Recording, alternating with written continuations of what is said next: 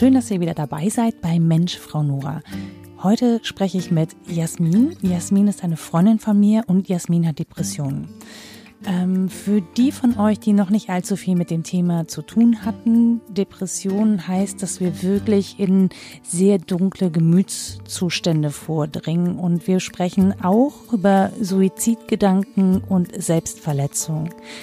Ich weiß, es gibt da draußen Menschen, die Erfahrung damit haben. Also nicht nur mit den Gedanken, sondern auch mit Menschen, die davon betroffen sind ähm, oder mit Menschen, die sich tatsächlich das Leben genommen haben. Ich will euch nur sagen, wir sprechen darüber, wir versuchen zu erklären, woher das kommt aber seid achtsam mit euch und wenn ihr an einer Stelle abbrechen möchtet, dann tut das bitte. Ich bin euch überhaupt nicht böse.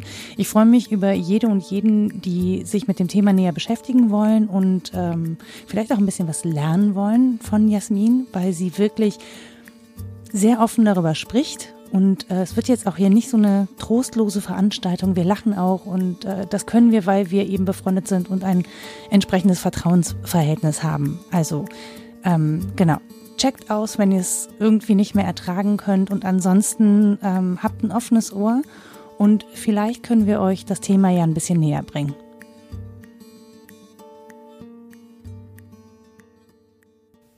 Hallo und herzlich willkommen zu Mensch, Frau Nora.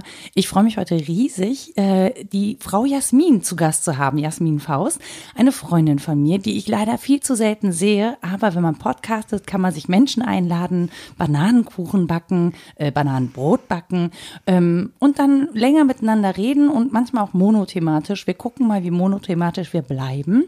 Hallo Jasmin, schön, dass du da bist. Hallo Nora, danke, dass ich hier sein darf. Ähm, Jasmin, wir reden über nicht so ein ganz leichtes Thema, aber ich glaube, wir kriegen es trotzdem ganz gut hin. Wir kennen uns ja ein bisschen. Und du hast, beziehungsweise ich habe auf Facebook mitbekommen, weil du Grüße gesendet hast aus der Klapse, mhm. ähm, dass da irgendwas ist und dachte so, oh, da läuft was schief. Weiß ich gar nicht, ob ich dachte, da läuft was schief, sondern ich dachte eher so, oh, da habe ich was nicht mitgekriegt. Eher mhm. so. Also eher hätte ich mich drum kümmern müssen, da habe ich was nicht mitgekriegt. Ähm, was mache ich jetzt? Äh, ich lasse dann immer einfach verlautbaren, ähm, ja, dass ich, dass ich noch da bin als Mensch sozusagen, auch wenn ich irgendwie auf die Distanz das nur mitbekomme. Ähm, aber ich versuche dann auch nicht zu aufdringlich zu sein. Also ich würde jetzt nicht sofort fragen, oh, was ist denn da los? Willst du nicht mal erzählen? Weil ich glaube, wenn man sich entscheidet, in Anführungsstrichen in die Klapse zu gehen, dann hat das schon einen Grund, mhm. dass man nicht da ist, wo alle anderen gerade sind. Mhm. Ähm, willst du kurz erzählen, wie oder wann du die Entscheidung getroffen hast, okay, ich mache jetzt hier einen Break und ähm, ich gehe jetzt in die Klapse, was auch immer das für eine Einrichtung war. Das musst du mir auch erklären. Also Klapse ist tatsächlich, wie man sich das vorstellt. Klapse ist die Psychiatrie halt einfach. Gibt es verschiedene ähm, ja, Abteilungen. Kannst stationär aufgenommen werden, kannst das halb teilstationär machen. Ich habe mich für teilstationär entschieden. Mhm. Ähm, das ist so, im Endeffekt ist das keine Entscheidung, die man wirklich selber bewusst trifft Mhm. Ähm, finde das immer ganz interessant, weil viele Leute um mich rum damals gesagt haben, das ist so mutig, dass du dich jetzt entscheidest, da reinzugehen. Ich glaube, ich hatte einfach gar keine Wahl. Also muss dazu sagen, der Hintergrund ist, ich habe ähm, ich leide an Depressionen, seitdem ich 17 bin. Hatte aktuell, also jetzt im Moment bin ich in meiner dritten Episode. Ich war lange Episoden frei. Mhm. Ähm, normal möchte man fast sagen. was auch immer das heißen mag. Ich kenne keine normalen Menschen. Ja, ich kenne nur besondere. Ja, ja das, na, das ist immer schwierig, wenn man sowas sagt, finde ich. ähm, und ähm, ich bin halt ähm, jetzt vor zwei Jahren waren das, glaube ich, nach meiner Trennung, nach einer langjährigen Beziehung, bin ich wieder reingerutscht in das Ganze. Und ähm, es ist halt so ein schleichender Prozess, du kriegst es selber nicht richtig mit, auch wenn du es kennst, mhm. auch wenn du die, ich habe die Symptome vorher schon mal durchgemacht, aber ähm, ich weiß gar nicht, vielleicht aus Angst, man will es nicht wahrhaben, man will es nicht sehen, man weiß ich nicht, keine Ahnung. Ich, es ging auf jeden Fall schleichend und der Zustand hat sich immer weiter verschlechtert bis hin, ja, ich habe zum Schluss habe ich Tage gehabt, da habe ich tagelang im Bett gelegen, im abgedunkelten Schlafzimmer. Ich bin nicht rausgegangen, ich habe nicht geduscht, ich habe nicht gegessen, ich habe nicht getrunken. Ähm, ich habe tatsächlich mein Handy ähm, irgendwo im Wohnzimmer versteckt, weil ich nicht mit dem Handy in einem Raum sein konnte. Mhm. Und, ähm, das war dann irgendwann war das einfach mal so ein, so ein Punkt, wo ich gedacht habe, entweder bringst du dich jetzt um und setzt dem Ganzen ein Ende oder du versuchst jetzt irgendwie was zu tun, damit es besser wird. Und mhm. ähm, das war dann schon eher, nee, es war eigentlich keine bewusste Entscheidung zu sagen, ich bringe mich jetzt nicht um. Weil eigentlich ist das, also ich glaube, dass das Suizid auch eher situativ passiert. Mhm.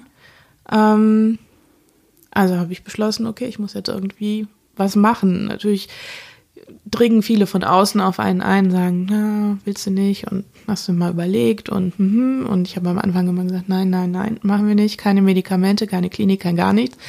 Irgendwann ging es einfach nicht mehr und dann habe ich mich entschlossen, letztes Jahr mit meiner Therapeutin zusammen, mit der ich ambulant ähm, eine Therapie mache, zu sagen, ähm, ich gehe jetzt teilstationär in die Klapse. Mhm und guck mal, ob die mich da irgendwie wieder zusammengebastelt kriegen. Und ja, so bin ich dann da gelandet. Drei Monate im Sommer.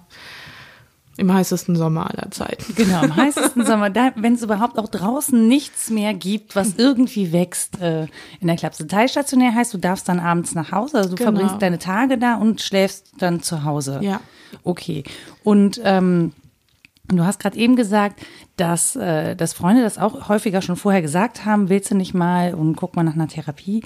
Ähm, warst du denn während deiner depressiven Phase oder Episode, warst du denn da auch schon die ganze Zeit äh, mit einer Therapeutin unterwegs oder kam das dann auch erst später, als du gemerkt hast, okay, wenn es irgendwie jetzt darauf hinausläuft, dass ich nicht mehr rausgehe oder rausgehen kann, hm, dann muss ich mir jetzt wenigstens extern jemanden mhm. holen? Mhm. Nee, die hatte ich damals schon. Ähm, ich habe, da habe ich erstaunlicherweise relativ früh reagiert mhm. und ähm, hatte die Therapeutin, also sagen wir es mal so, ich glaube, ich war ein halbes Jahr mit ihr in Therapie schon irgendwie unterwegs und innerhalb dieses halben Jahres hat sich das halt wirklich verschlechtert und ähm, für sie war das, ich habe bei ihr angefangen und für sie war erstmal ähm, gar nicht, wir arbeiten jetzt daran, warum ist das so. Mhm. Ähm, wir müssen jetzt gucken, was ist da schiefgelaufen, in Anführungsstrichen schiefgelaufen hat. Ähm, sondern für sie war halt erstmal ähm, das erste Ziel zu sagen, ich muss sie jetzt stabilisieren, damit wir überhaupt mit einer Therapie irgendwie starten können. Und mhm. das hat nicht hingehauen einfach, weil das, das ist so ein bisschen ähm, wie auf Sand bauen. Mhm. Ähm, du versuchst irgendwie irgendein Gerüst zu bauen, was dich, woran du dich irgendwie festhalten kann, aber du, du kannst dich nicht festhalten, weil es halt eben nicht auf einem festen Boden steht und es sackt halt immer wieder weg. Und mhm. das war halt wirklich ähm, für mich, dass ich aus meiner Therapiestunde rausgekommen bin und habe dann auf der Straße gestanden und habe gedacht, was hat die jetzt nochmal gesagt? Was muss ich jetzt machen? Was, äh, nee, weg. Das hat also wirklich gar nirgendwo eine Anknüpfung ja. gefunden oder so. Und das ist so ein bisschen, du, du trittst immer ins Leere. Mhm. Und ähm, irgendwann werden die Beine einfach müde. Mhm. Und dann strampelst du ein bisschen langsamer und irgendwann denkst du, pff, jetzt einfach mal aufhören ist eigentlich auch ne, ist eigentlich gut. Und dann fällst du mhm. halt. Und das war, ähm, das war eigentlich dann auch so dieser Punkt irgendwie zu sagen, es muss sich irgendwas verändern, weil ich, weil ich einsacke mhm. immer weiter. Und ähm, es ist aber schwierig, sich dahin zu entwickeln. Weiß ich nicht, ob entwickeln das richtige Wort ist, aber das so sich so einzugestehen. Mhm. Ja. Ähm, ja, es ist schwierig, das in Worte zu fassen. Ich, ja, wobei ich kenne dich ja auch als eine, als eine Frau, die sehr tough ist, sehr viel macht, sehr viel anpackt, ähm, sich auch nicht unterkriegen lässt. Und ich glaube, mit so einer Persönlichkeitsstruktur ist dem Punkt zu akzeptieren, an dem du nicht machen kannst und an dem auch nichts, was du versuchst anzufassen, irgendwie dir Halt gibt. Ähm, ich glaube, den will man auch gar nicht sehen. Das ist ja, also niemand möchte handlungsunfähig sein. Ich glaube, wenn du den Punkt erreichst, an dem du feststellst, okay, ich bin gerade wirklich völlig handlungsunfähig, ich bin hilflos, ähm, der ist grundsätzlich für niemanden schön.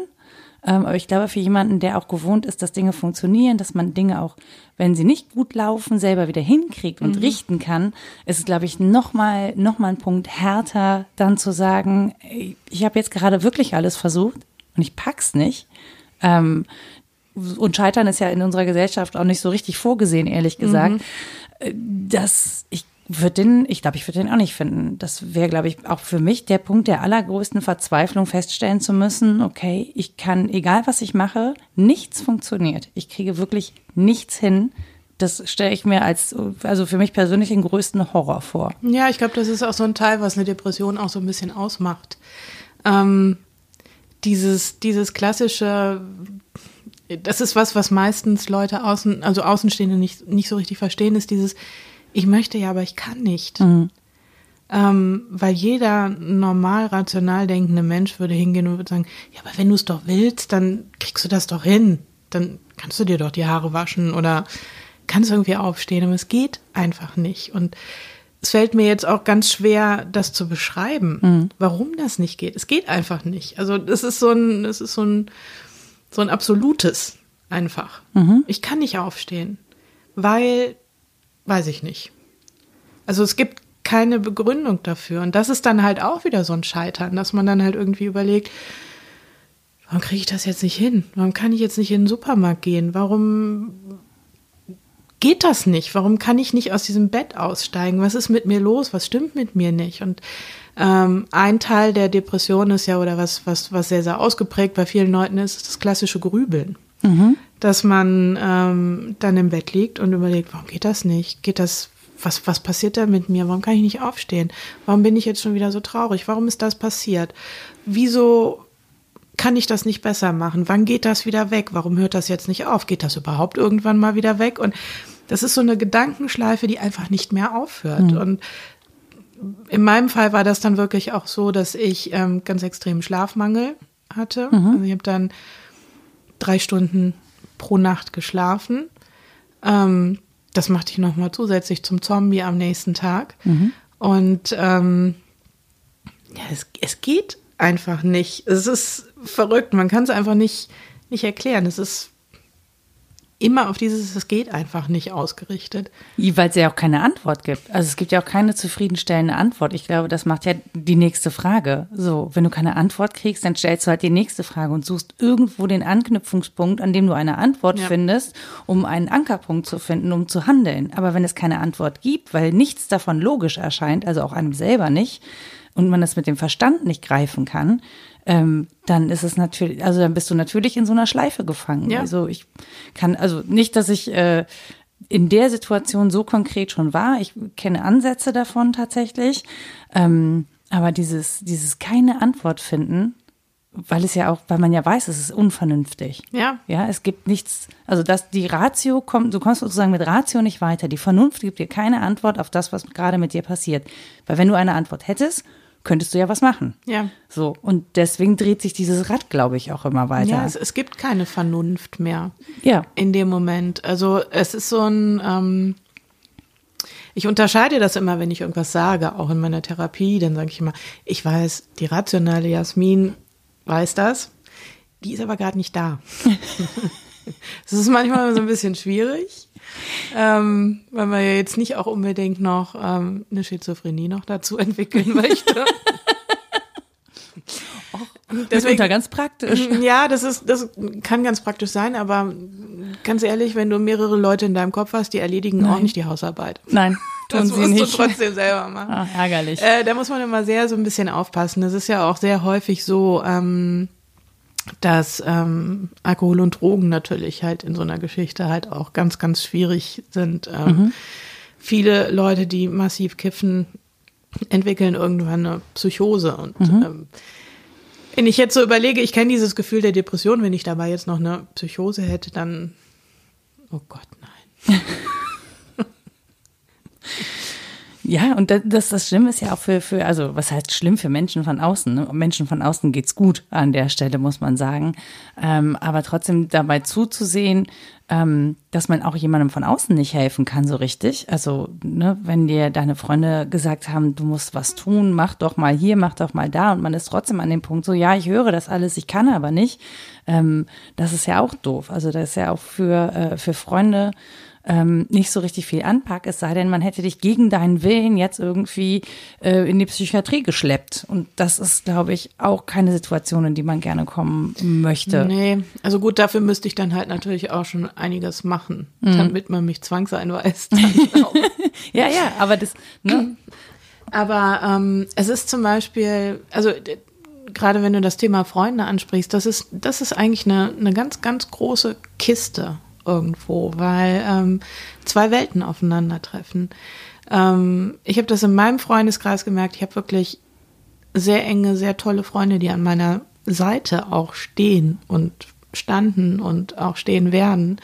Ähm, und das war ganz, ganz furchtbar für die, weil die das, weil die nichts tun konnten. Mhm. Und ähm, das war in mehreren Stufen bei denen, weil sie natürlich erstmal auch lernen mussten, dass sie nichts tun können, dass sie ähm, weil sie erstmal gar nicht verstanden haben, was da los ist. Also das ist ja dieser Klassiker. Du kriegst ja von allen auch immer gerne so Tipps. So, mhm.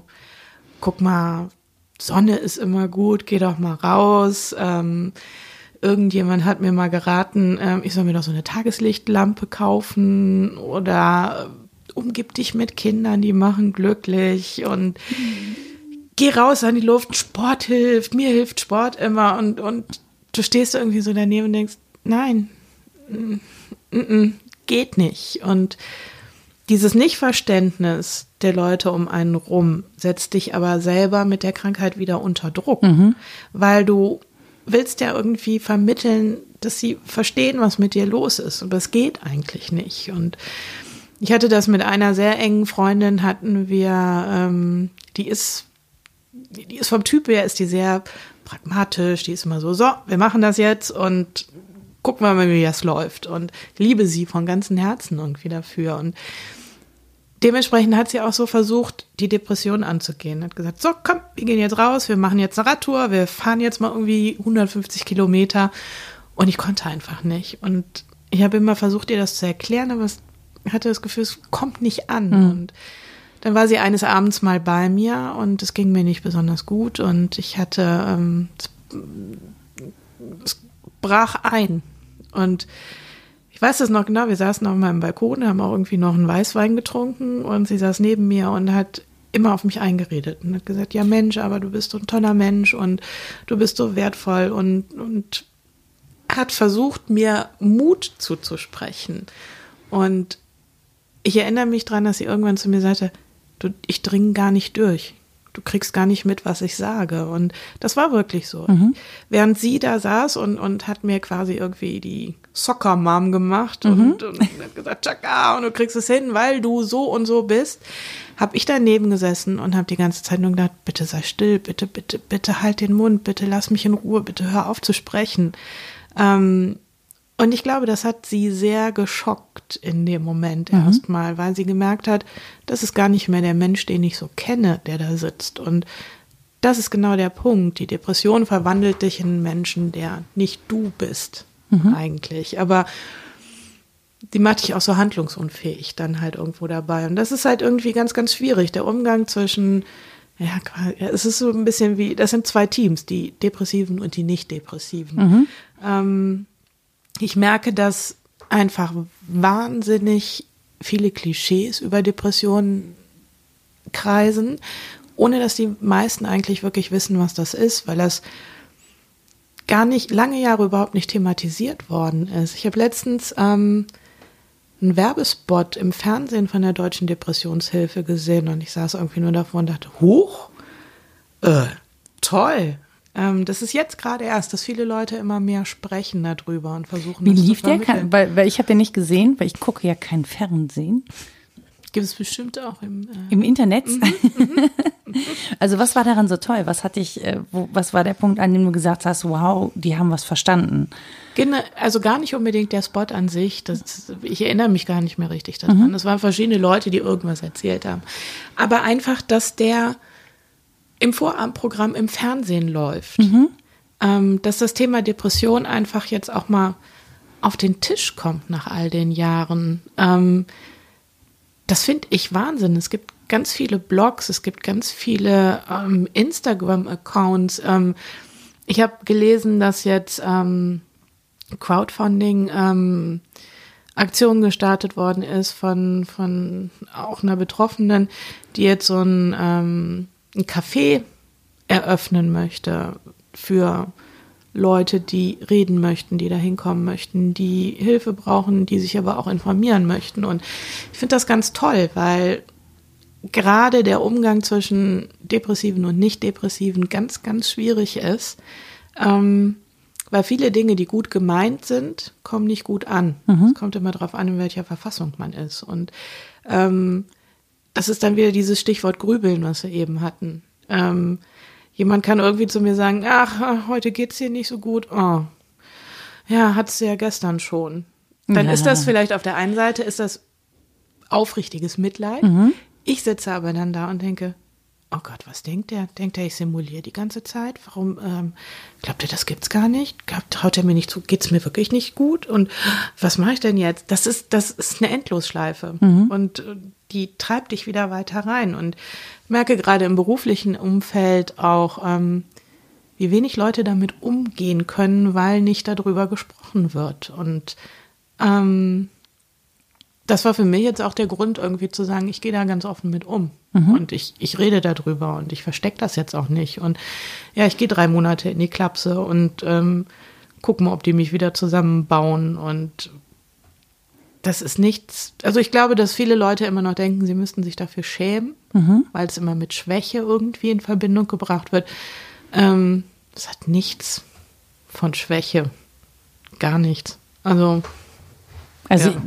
ich würde auch sagen, man ist vielleicht in dem Moment insofern schwach, als dass man nicht bei völliger Gesundheit ist. Ne? Mhm. So, aber ähm, das ist ja jetzt irgendwie kein kein Eingeständnis zu sagen, so ich bin äh, bin für diese ich kann in dieser Gesellschaft sozusagen kein Teil mehr sein und deswegen muss ich weggesperrt werden. Mhm. Das ist ja so ein bisschen, glaube ich, das, was auch viele Leute denken oder wovor auch viele Menschen Angst haben, ne? mhm. ne? dass sie, wenn sie da reingehen, auch nie wieder da rauskommen, dass sie weggesperrt werden, ähm, dass, äh, dass sozusagen sie auch Kontakte verlieren zur Familie, so stigmatisiert sind, mhm. weil das ist äh, das ist der Onkel Willi, der war ja mal in der Klapse. Mhm. So, ne, der ist immer, der ist ein bisschen verrückt halt so. Ja, das sind die Menschen, die man immer so Zeit ihres Lebens komisch anguckt äh, und sagt, naja, der ist auch ein bisschen verrückt, ne, muss man Verständnis haben. Ja gut, nach drei so. Monaten Klapse kann ich sagen, zum, bei manchen stimmt das auch so. ja, aber das ist, ähm, aber das ist ja trotzdem, ähm, eine Bandbreite von Menschen, die mhm. da auch ist. Ne? Und es gibt äh, auch irgendwie sehr verschiedene ähm, Zustände, in denen man sich befinden kann, ja. auch innerhalb einer Depression. Ich glaube auch nicht zwei Depressionen sind irgendwie gleich. Nein. Ich habe das Gefühl, wir, wir, gebrauchen das sehr inflationär. Ich bin heute ein bisschen Depri, mhm. so, ähm, was nicht das Gleiche ist, wenn man einfach nur traurig ist oder einen schlechten Tag hat. Ähm, unser ich glaube, unser Vokabular ist für negative Gefühle irgendwie nicht richtig ausgelegt. So, wir sprechen wenig drüber. Mhm. Und Depri versteht man irgendwie so, aber wenn man das jetzt so abstufen müsste, Weiß ich glaube, die wenigsten Leute denken darüber nach, dass es einen Unterschied gibt zwischen ich bin deprimiert mhm. und ich bin depressiv. Ja. Ähm, das ist einfach so. Also es ist halt natürlich auch so ein bisschen zu so einer Floskel verkommen. Ähm, auch ich habe jetzt heute keinen guten Tag und hm, und äh, ja, ist genauso wie du sagst irgendwie. Ich finde tatsächlich, ähm, eigentlich haben wirklich nur Depressive den Anspruch darauf, das so zu benutzen, egal in welche Richtung. Auch da gibt es, da muss ich aber ehrlich sagen, auch bei aller Schwere von dem Thema, es gibt unfassbar lustige Wortwitze, die man machen kann, wenn man dann halt einfach so ähm, zusammen ist. Also ich, ich, erinnere mich daran, es gibt eine wunderbare Anekdote von meinem ersten Tag in der, in, in der Klapse und Wir standen ähm, auf der Station auf dem Raucherbalkon zusammen und ein, einer der Mitpatienten hatte so Löcher im T-Shirt und dann hat ihn irgendeiner drauf angesprochen und sagte, ja, liegt da dran, ich habe immer diese großen Designergürtel schnallen und die machen immer Löcher in die T-Shirts und dann war so Stille und dann sagte irgendwann einer, ja, aber ist doch total super. Also wenn du dich aufhängst, dann aber mit Stil, ne? Mitten im Designergürtel. ja, und ich sehe, wie du zuckst. Die meisten Leute zucken. Wir sind in schallendes Gelächter ausgebrochen. Dann ging das irgendwie so ein bisschen hin und her, bis irgendeiner, ich war die Neue, ja, ich war mhm. noch so ein bisschen verunsichert, mich anguckte und sagte, Jasmin, was du, sagst du dazu? Und dann habe ich gesagt, ist mir eigentlich total egal, aber guck, dass der Gürtel zu den Schuhen passt. Und so kenne ich dich. Damit war ich äh, in die Gemeinschaft aufgenommen. Mhm. Dann da. Ähm, ja, aber das ist halt einfach nur so eine, so eine funny Side Note, was äh, gibt halt auch schon depressive Witze dann. Ja, aber ich glaube, das ist ja, also Humor ist ja auch in so einer Situation eine Form, sich zu verständigen. Ja, Humor soll ja Sachen auflockern und verständigen. Und es ist ja eine völlige Fehlannahme, dass Menschen, die Depressionen haben, nicht lachen würden ja. und auch nie lachen würden. Und ähm, ich glaube, ich finde es einen guten Indikator, gezuckt zu haben bei dem Witz, weil mir der Gedanke fremd ist, glücklicherweise. Mhm. Ja, ich habe mich damit nicht beschäftigt, also außer zwischen 14 und 16.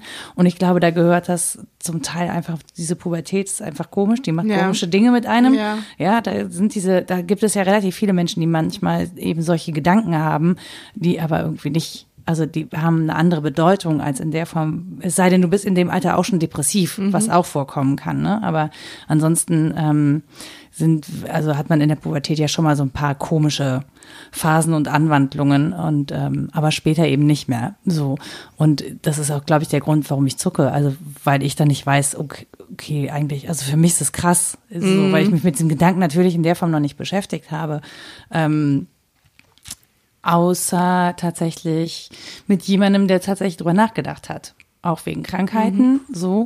Ähm, das war, glaube ich, das erste Mal, dass ich so gesagt habe, dass ich es grundsätzlich verstehen kann, dass man solche Gedanken hab, mhm. hat und dann auch nicht sofort anti war und nicht gesagt hat, das darfst du niemals denken, sondern erstmal gesagt habe, aus deiner Situation heraus kann ich den Gedanken tatsächlich mhm. nachvollziehen, obwohl ich es natürlich total furchtbar fand. Ja, ich möchte auf gar keinen Fall, äh, dass jemand darüber nachdenken muss.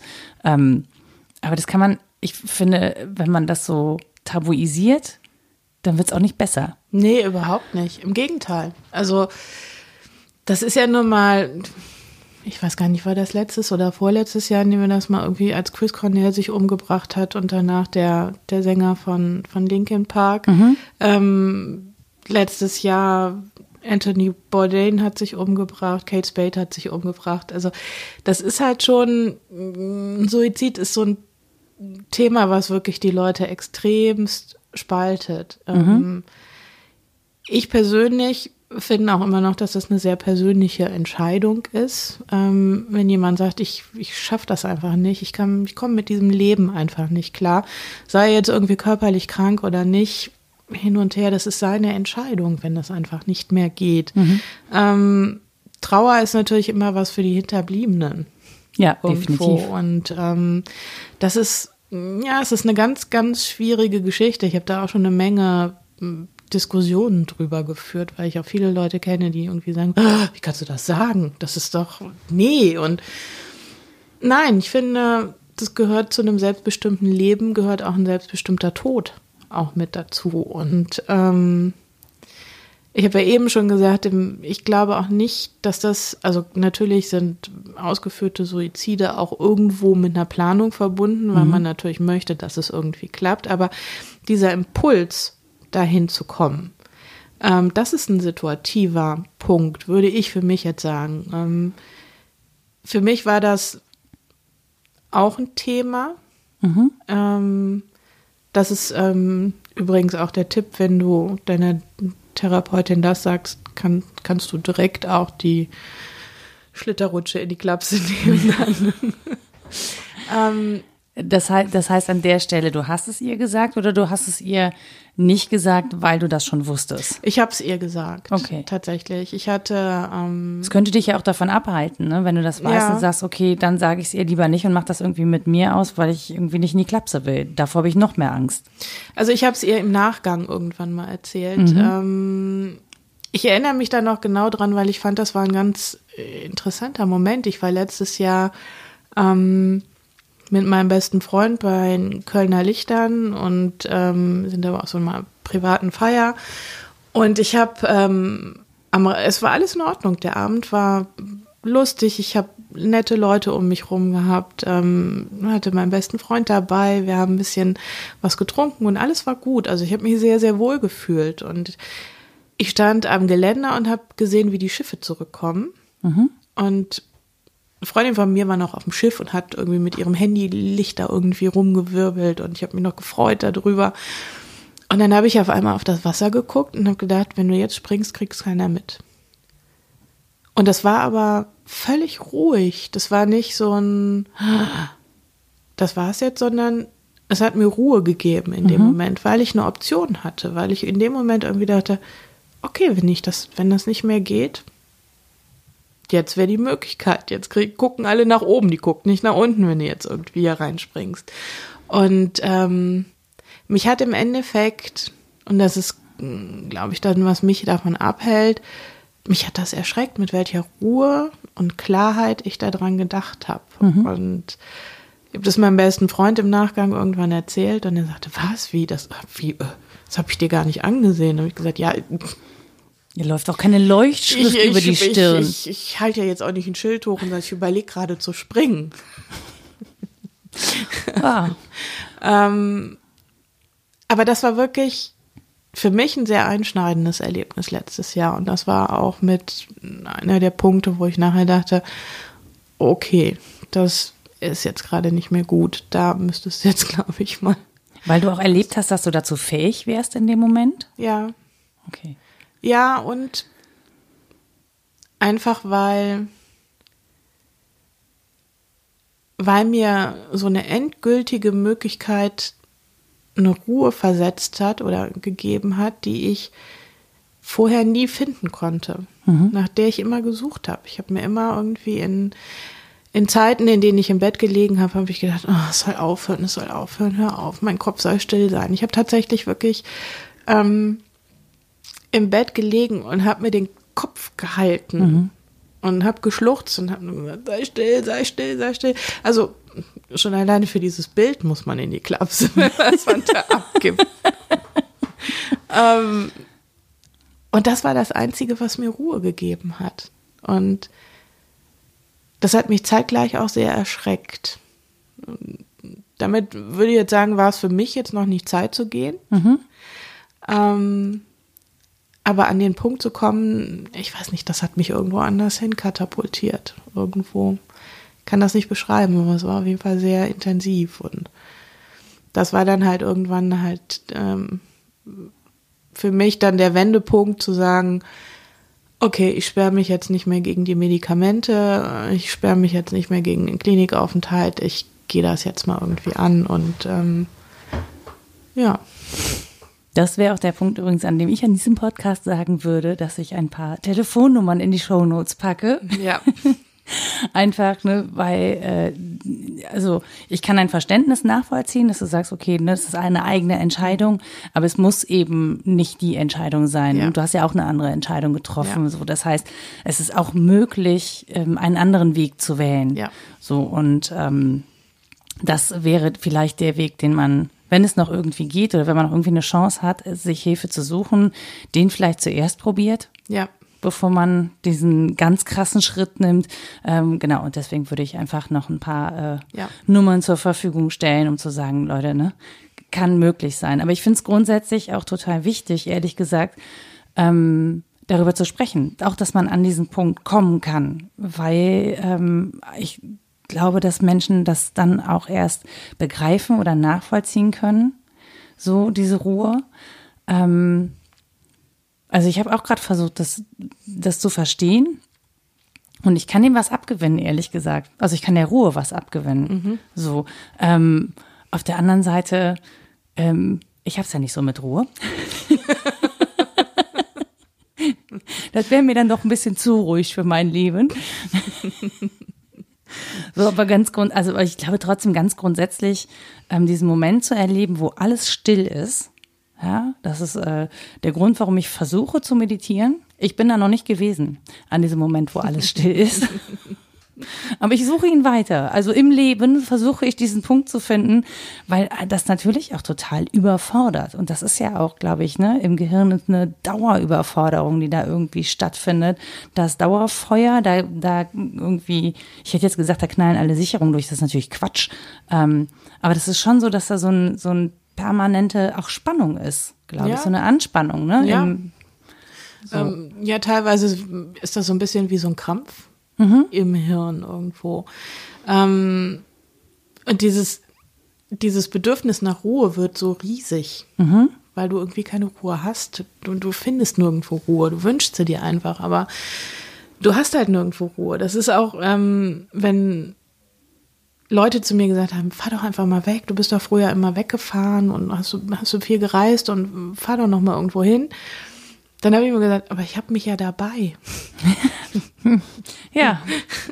Es ist ja nicht so, dass man irgendwie sagt, so, ah, okay, alles klar, ich packe jetzt meinen Rucksack, da kommen die schönen Klamotten und die guten Gefühle rein und dann ähm, gucke ich mal, was jetzt geht und ich erlebe jetzt irgendwie tolle Sachen, sondern nee, ich habe mich ja dabei und das funktioniert unter Umständen irgendwo nicht. Und ähm, es gibt ganz viele Situationen, die einem dann irgendwann auch Angst machen. Also mhm. ich bin gereist und ich bin unbequem gereist und ähm, ich habe viel erlebt auch irgendwo in meinem Leben. Aber fantastische Fotos davon gemacht, möchte ich an dieser Stelle nochmal sagen. vielen, vielen Dank.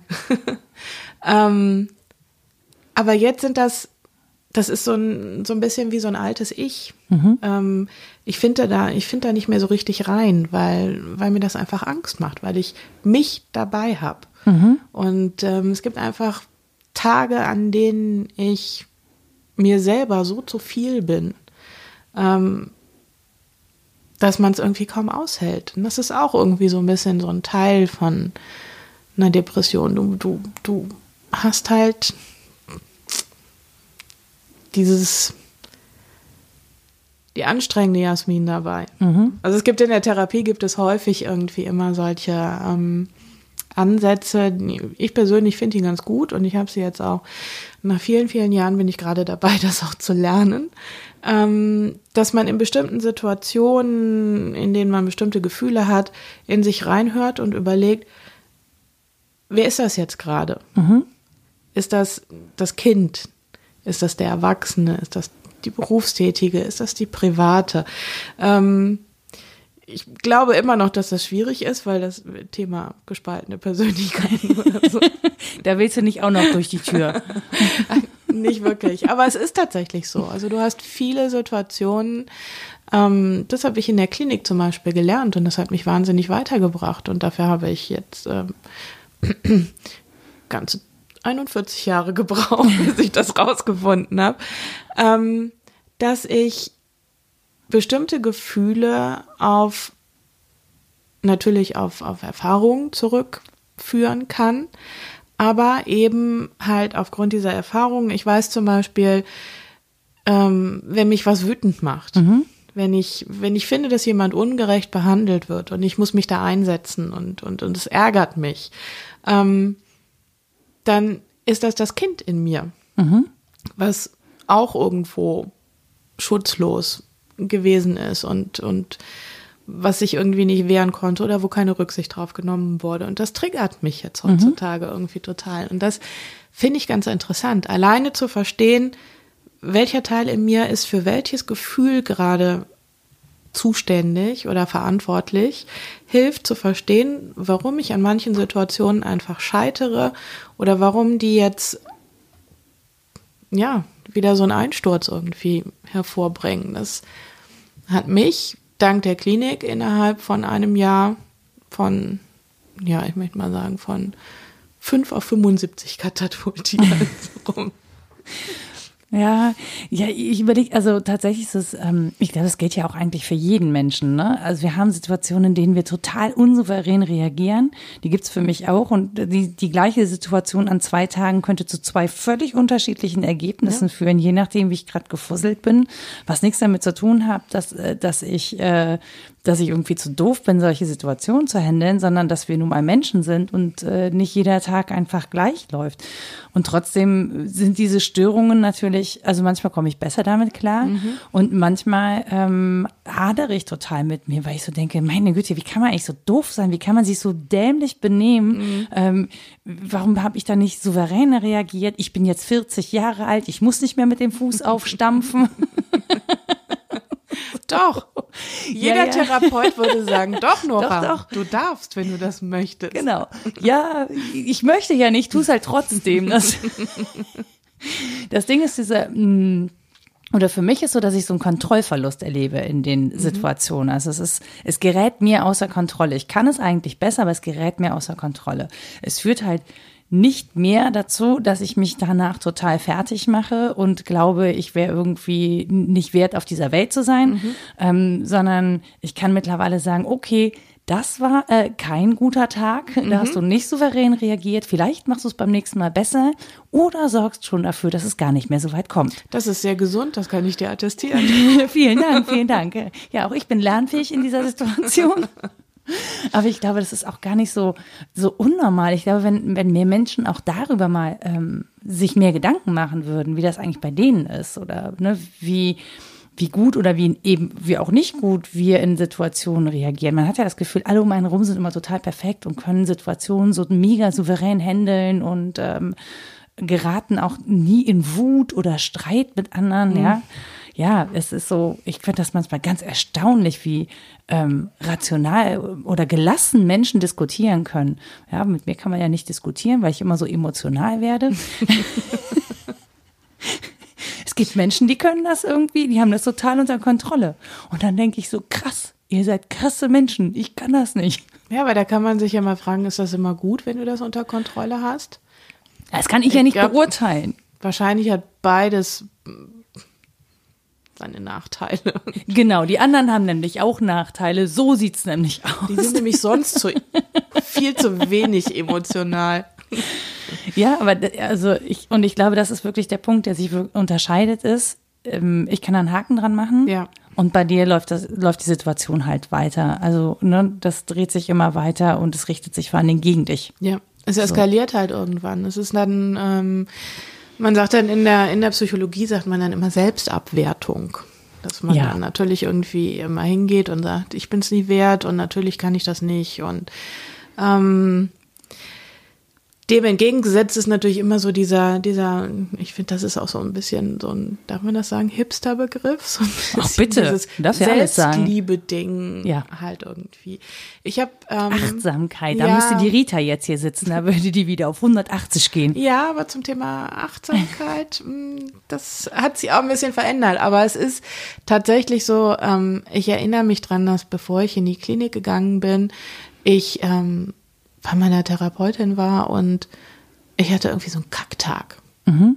Und ich muss dazu sagen, das ist wirklich eine Strafe. Meine Therapie findet jeden Montag um 9 Uhr morgens statt. So starte Wer ich hat sich das Woche. denn ausgedacht? Meine Therapeutin. Sie muss sich sehr lieb haben. Ja, wir, ja. Ich werde ihr auch irgendwann dafür danken. Ähm, und ich bin da morgens angekommen, bin mit dem Fahrrad dahin gefahren und war schon einfach fürchterlich genervt und, und bin da auch schon so schnaubend irgendwie rein. Und, und ja, sie ist dann halt auch so. Und dann guckt sie mich an und sagt, na, heute ein bisschen unter Druck. und äh, dann brach es aus mir raus. Ja, und überhaupt. Und ähm, ich erinnere mich nicht mehr an die ganze Tirade, die ich losgelassen habe, aber ich weiß, dass es irgendwie endete und und dann dieses Scheißding mit der Selbstliebe. Wie soll das eigentlich funktionieren? Ich habe keine Ahnung davon. Muss ich jetzt jeden Tag vorm Spiegel stehen und noch sagen, na du, dich habe ich aber mal lieb oder was? Kann ich nicht. Geht nicht. Ähm, oder es gibt zum Beispiel, in der Klinik hat man mit mir eine Übung gemacht und hat gesagt, setzen Sie Ihre beste Freundin Jasmin auf den Stuhl gegenüber und sagen der alles Positive, was Sie über sie empfinden. Und ich habe die Therapeuten immer nur angeguckt und hat gesagt, nee, geht nicht. Kann ich nicht. Die haben tatsächlich wirklich, die haben einen Stuhl in die Mitte gestellt mhm. und haben gesagt, setzen die Jasmina drauf. Und ich habe die immer nur angeguckt und dann gesagt, ich glaube, du brauchst eine Therapie. Ich Bist du verrückt ich, oder was? Weiß ich nicht, wie ich das machen soll. So. Kann ich auch bis heute nicht. Aber der Punkt ist, und Achtsamkeit ist wirklich ein Thema, ähm, was ich für mich mit der Depression wahnsinnig wichtig finde. Mhm. Weil ähm, du vergisst einfach wahnsinnig viel. Mhm. Also manche Dinge sind halt, ähm, also äh, entweder steuere ich auf eine schwerwiegende Demenz zu. Mhm. Oder äh, ich glaube, realistischer ist es, ich, nehme ja Medikamente und die haben halt alle natürlich Psychopharmaka, haben immer Nebenwirkungen und mein Gedächtnis lässt echt nach. Das ist wirklich richtig, richtig schlimm. Also ich werde dich nachher nochmal anrufen, wenn ich in Bergisch Gladbach bin, auf dem Weg nach Hause. Ähm, Solange du mich am Ende des Podcasts nicht fragst, äh, wer warst du nochmal? Ja, kann passieren. Okay, ich, ich erkläre es dir dann einfach. Gar kein Problem. ähm, aber die Depression macht auch, dass du, also dass du viel vergisst, dass du dich auch an gute Gefühle nicht mehr erinnern mhm. kannst, ähm, dass gute Erinnerungen irgendwie nicht mehr wirklich was wert sind. Ähm, und du. Weil das Glas schon sozusagen so voll ist mit dem schlechten Erinnerungen oder mit den negativen Sachen? Ja, also ich glaube, die, die, die sind quasi, die leuchten mehr. So mhm. ein bisschen. So ähm, tief dunkel schwarz. Ja. Ja. Ja, oder ich mag ja schwarz. Ich weiß. Ich, ich würde vielleicht auch sagen, vielleicht so ein fieses, schlammiges, ekliges Kackbraun mhm. oder so. Ähm, Ist ja dein Glas. okay. Das finde ich jetzt auch eklig. Nein, aber es ist, ähm, siehst du, jetzt überlege ich mir, jetzt habe ich wieder tausend Dinge gesagt und, und mein, mein löchriges Hirn hat irgendwas durch. Nee, weil wir waren ja bei der Vergesslichkeit, deswegen genau. passt es zum Thema. Ja, das ist hier das Praxisbeispiel. Genau. Ähm, nein, du vergisst halt einfach wahnsinnig viele Sachen und du vergisst auch Dinge, die dir gut tun und, und du vergisst dich selber und du vergisst, worauf du dich verlassen kannst, weil mhm. du dich selber irgendwie, weil du das Gefühl hast, du kennst dich nicht mehr. Mhm. So, du verlierst dich halt einfach. Ich habe sehr, sehr häufig immer gesagt, ich bin so verloren irgendwo. Ähm, und das ist halt Achtsamkeit im Alltag ist wirklich was, was, was dich das lehren kann, dass, mhm. du, dass du Dinge nicht vergisst, weil es gibt natürlich immer so dieses, ich meine, wir werden alle irgendwie durch den Tag getrieben, wir werden mhm. alle irgendwie durch die Woche gehetzt oder durch sonst irgendwas. Und ich habe, wir hatten in der Klinik hatten wir einen Therapeuten, der war ganz toll, der hat mit uns immer Yoga gemacht und Meditation und, und der hatte auch irgendwie sowas Guru-Buddha-artiges irgendwie. Also ich hatte irgendwie permanent das Gefühl, ich möchte mich zusammenrollen in seinem Schoß und nie wieder weg. Mhm. So. Und der hat uns eine Geschichte erzählt, die, die kurz zusammengefasst irgendwie ein westlicher Philosoph spricht mit einem buddhistischen Mönch und sie unterhalten sich und der Philosoph sagt, Mensch, du bist echt immer so gelassen, was machst denn du eigentlich anders als wir? Und der Buddhist sagt, nee, ich mache eigentlich gar nicht viel anders irgendwie. Und der sagt, ja, aber trotzdem, lass uns mal einen Tag durchgehen. Ich möchte mal wissen, woher deine Gelassenheit kommt. Und, und der Buddhist sagt, ja, ich stehe auf, ich frühstücke, ich gehe zur Arbeit, und dann sagt der Philosoph, ja, hm, machen wir auch alles so, verstehe ich nicht. Das ist ja irgendwie gleich. Und dann sagt der Buddhist, nee, macht ihr nicht. Wenn ihr aufsteht, dann seid ihr mit dem Gedanken schon beim Frühstück. Wenn ihr beim Frühstück sitzt, seid ihr mit den Gedanken schon irgendwie bei der Arbeit oder bei sonst was. Und das heißt, dass wir hetzen uns ja permanent hinterher. Mhm. Und du kannst dich selber ja gar nicht einholen. Mhm. Wie willst du das denn machen? Das geht nicht. Mhm. Und ich glaube, dieses Abgehetzte führt dazu, dass du viele Dinge einfach vergisst mhm. oder dass du nicht mehr richtig dich auf, auf das besinnen kannst, was du an eigener Stärke irgendwo mitbringst, weil die rennt ja im Zweifel irgendwo vor dir her oder du hast das Gefühl, du bist schon so schnell losgerannt und hast die nochmal irgendwo zu Hause neben der Diele, in der Diele liegen lassen irgendwo. Und deswegen finde ich, ich habe früher habe ich immer gesagt, Achtsamkeit, Selbstliebe und sowas alles, das ist wirklich so ein mit Chiasamen garnierter, garniertes Superfood oder so. Aber da ist was dran. Das ist ganz wichtig. Und ähm, das ist für mich persönlich, das muss nicht für jeden so sein, ist es aber einer der Schlüssel, um mich wieder auf mich zu besinnen und zu sagen, ja, du bist vielleicht doof. War, war, das jetzt so, wie deine Therapeuten das äh, sich vorstellen? Nee, ich glaube nicht. Aber wir sind auch noch nicht an dem Punkt angekommen, wo wir jetzt sagen, ähm, wir, wir können die Selbstabwertung jetzt wieder abschaffen. Das okay. ist, glaube ich, das dauert noch ein paar Jahre oder so. Aber ich finde, dass das ein ganz, ganz wichtiger Schlüssel ist, immer wieder zu überlegen, so, in welcher Situation bin ich jetzt gerade? Und, und das wird auch in der Klapse tatsächlich vermittelt, dass man immer wieder sagt, ähm, fühl in die Situation rein. Mhm. Was hast du da jetzt gerade? Wie fühlst du dich? Wo, wo kommt dieses Gefühl jetzt irgendwie her? Natürlich kann man dann auch wieder an einem schlechten Tag so eine Endlosschleife denken. Mhm. Ähm, aber es ist ganz interessant, wenn man das macht mal. Ich habe das früher gar nicht so richtig hinterfragt. Und ähm, wenn man jetzt in so einer Situation drin ist und ich frage mich das wirklich mal aktiv, dann lerne ich tatsächlich auch überraschenderweise noch was über mich. Mhm. Ähm, und habe die Möglichkeit, anders zu handeln. Ich kann ja nur handeln, wenn ich verstehe, was ja. mit mir passiert. Und gerade bei einer Depression ist es ähm, äh, gerade in den Anfängen, wenn es ausbricht, du verstehst ja gar nicht, was da passiert. Das ist ja so ein irgendwas, was, was, was halt über die Vorstellungskraft hinausgeht. Also ich war 17, als, als meine Depression ausgebrochen ist damals und ich habe das überhaupt nicht verstanden, was, was das ist, warum, warum kann ich jetzt nicht, wie ich möchte und warum kommen diese Gedanken jetzt? Und, und das war ja noch eine Zeit, wo man darüber auch kaum in der Bravo gelesen hat, ja. weil das war ja das Medium, was man sozusagen irgendwie verfügbar hatte. Da hast du eben nicht nach einem Blog gegoogelt oder nach einem Insta-Profil von irgendjemandem, der sowas hat wie du. Oh Gott, ja. Ja, ja, wir sind. noch Papier. Ja. Mm, ich erinnere mhm. mich dran, ich hatte sogar noch eine Bravo, da war nur jede zweite Seite in bunt gedruckt. So alt bin ich nämlich schon. Uha. Naja, aber das macht es ja schwieriger, ne? Es macht es ja schwieriger, irgendwie auch zu verstehen, was mit ja. einem los ist. Und ich glaube, selbst dann ist man ja noch nicht dabei, eine Antwort auf die Fragen zu finden, weil man ja auch immer glaubt, naja, bei den anderen ist es anders. So, ich glaube, oder man, hat man das Gefühl, man wäre vergleichbar mit jemandem oder hat man das Gefühl, man ist eigentlich völlig alleine mit allem, was man da so durchmacht? Eigentlich bist du allein. Hm. Also eine Depression ist wirklich eine sehr, sehr einsame Kiste. Ähm, rational betrachtet ist dir natürlich klar, dass es andere Leute gibt, die das möglicherweise im gleichen Moment wie du durchmachen. Ähm, und selbst wenn man Leute kennt, also ich kenne ja nun auch, also jetzt durch die Klinik natürlich in, in erster Linie, aber ähm, ich, ich habe auch vorher schon Leute gekannt, die an Depressionen erkrankt waren. Und trotzdem ist das eine ganz andere Geschichte. Mhm. Ähm, wenn du selber in der Situation gerade nicht drin bist, dann erinnerst du dich auch nicht mehr so richtig daran, wie, wie das jetzt eigentlich genau ist. Also ich, bevor ich in meine Episode wieder reingerutscht bin, erinnere ich mich dran, dass ich tatsächlich für einen Freund von mir äh, auch so ein bisschen den Motivator gemacht habe und habe mich dabei erwischt, wie ich irgendwie gesagt habe, hey Mensch, toll und geh doch mal in die Sonne. Mhm. Heute möchte ich mich dafür drei Stunden lang Ohrfeigen, als ich das gesagt habe.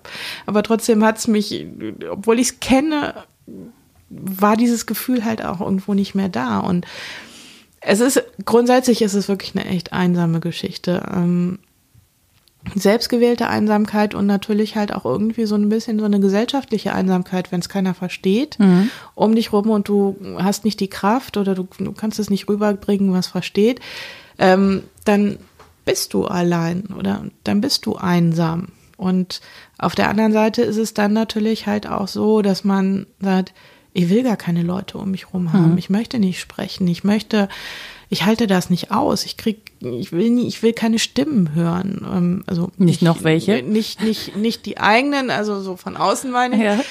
Ähm, und zack, bist du einsam. Mhm. Ähm, ich weiß, es gibt keine Patentrezepte, ganz grundsätzlich nicht, äh, wie man jetzt als Freund oder Freundin damit umgehen kann. Ähm, aber gibt's was, wo du sagst, das hätte dir geholfen? Weil ich persönlich denke dann immer, naja, dich jetzt irgendwie in deiner Wohnung hausen zu lassen, alleine kann ja auch nicht die Lösung sein. Doch. okay, wenn du das so möchtest. ähm, doch, es ist tatsächlich so. Ähm, es gibt eigentlich nichts, was ein Außenstehender machen kann. Ähm, man muss dranbleiben, man muss irgendwie, also ich habe das letztens irgendwann mal, habe ich das ähm, aufgeschrieben und, und das war so ein bisschen als, als Dankeschön an meine Freunde auch irgendwie gerichtet und ähm, da habe ich das formuliert. Sie, ne, siehst du, ist wieder mein Kopf, ne? Ähm, Findest eine neue Formulierung gerne. ähm, in der Nähe bleiben mhm. ist das. Ähm, viel wird einfach, ist, ist, viel ist immer viel bei einer Depression. Also wenn du aktiv Hilfe anbietest, ist es auch schon teilweise zu viel. Weil du eine also Entscheidung treffen musst. Ja, das ist sowieso, mhm. das ist der allergrößte Horror überhaupt. Sage ich jetzt ja oder nein und wenn ich nein sage, ist die andere Person dann irgendwie beleidigt, hat mich, ist noch schlimmer, mache ich das also ja, das ist halt, äh, das ist dann auch wieder so dieses Grübelding. Ja. Aber Entscheidungen treffen ist sowieso eine ganz, ganz schwierige Geschichte. Also ich bin irgendwann mal morgens auf dem, auf dem Bett äh, gesessen und ich war nicht in der Lage zu entscheiden, welche Socken ich anziehen soll. Das ging mhm. nicht. Weil die könnten jetzt zu dünn sein, ähm, auch die haben vielleicht ein Loch, äh, vielleicht rutschen die. Ähm, das, das ist das Verrückte mhm. daran. Wobei ich, äh, das muss ich dazu sagen, ähm, es gibt ja immer dieses, ich habe ich hab immer gerne gesagt, ich bin verrückt. Mhm. Und äh, mein bester Freund hat mich immer angeguckt und hat gesagt, ah, das kannst du nicht sagen. und dann habe ich mir gesagt, nein, das stimmt, du verstehst das nicht. Das ist nicht im Sinne von, verrückt wie Gaga. Durchgedreht. Durchgedreht, so. sondern ich bin verrückt. Etwas in mir ist nicht an seinem Platz. Das mhm. ist verrückt und, und das muss an seinem Platz wieder irgendwie kommen. Das meine ich mit verrückt. Und ähm, das ist trotzdem. Wo waren wir jetzt nochmal? Dabei, dass du. dass du deine Socken nicht anziehen konntest und, und äh, was Freunde machen können. Ja, genau. Und ähm, es gibt nichts, was man aktiv machen kann. Also ein Freund von mir hat mir auch angeboten, ich gehe für dich einkaufen. Mhm. Ja, da musst du sagen, was? Ja, und, und ich will den aber, ich will ja auch gar nicht, dass mich jemand sieht, mhm. wenn ich, wenn ich so drauf bin, möchte ich sagen. Ich möchte nicht, dass jemand das mitbekommt, wenn ich verzweifelt bin, wenn ich nicht mehr kann. Und ähm, das hat ja auch irgendwie ein bisschen was mit Scham auch mhm. zu tun ähm, die, die vermeintliche eigene Schwäche nach außen präsentieren irgendwie. Ähm, man will sich ja immer irgendwie so zeigen, wie man sich gerne sieht. Man möchte irgendwie adrett aussehen, man möchte lustig sein, man möchte einfach die Person sein, die man jetzt in dem Moment einfach nicht ist und dieses Monster, was im Bett liegt und äh, die ganze Zeit nur heult und, und fettige Haare hat und stinkt. Nein, ich habe nie gestunken. Das kann ich mir auch beim besten Willen nicht vorstellen. Aber ich kann mir trotzdem vorstellen, dass es auch so weit kommen kann, je nachdem, ja. wie das eben, das ist ja eine individuelle Sache. Ne? Also die einen können das und dann das andere wieder nicht. Äh, so, das ist jetzt auch nicht von, von also es ist jetzt nicht so, dass man sagt, das geht jetzt für alle gleich nee. in der Depression. Das ist, jede Krankheit ist individuell und, und nie vergleichbar. Aber das ist halt, ähm, das macht es natürlich auch wieder schwieriger für Außenstehen. Und deswegen sage ich immer, ähm, als, als Freunde in der Nähe bleiben. Und wie bleibt und, man gut in der Nähe? Also du hast gesagt, du hast dein Handy zum Beispiel versteckt. Das heißt, ich könnte dir keine Nachrichten schreiben, um zu sagen, mich gibt es noch und ich bin hier. Das sind so, ähm, das hat wieder so ein bisschen was mit Erinnerungen zu tun. Mhm ähm, Verknüpfung von guten Erinnerungen, die man dann auch irgendwie abrufen kann in der Situation. Ich habe zum Beispiel von meiner Therapeutin habe ich einen wahnsinnig tollen Tipp gekriegt. Den fand ich ganz toll, weil sie hat irgendwann hat sie zu mir gesagt, haben Sie Bilder von Ihren Leuten in der Wohnung? Mhm. Und ich gesagt, nee, keine 16 mehr, wo man das an so eine Pinnwand irgendwie macht. Und dann sagt sie, haben Sie denn Fotos nicht? So, ja, klar, natürlich. Im besoffenen Kopf haben wir irgendwo Selfies gemacht oder so. Und dann sagt sie, drucken Sie die aus.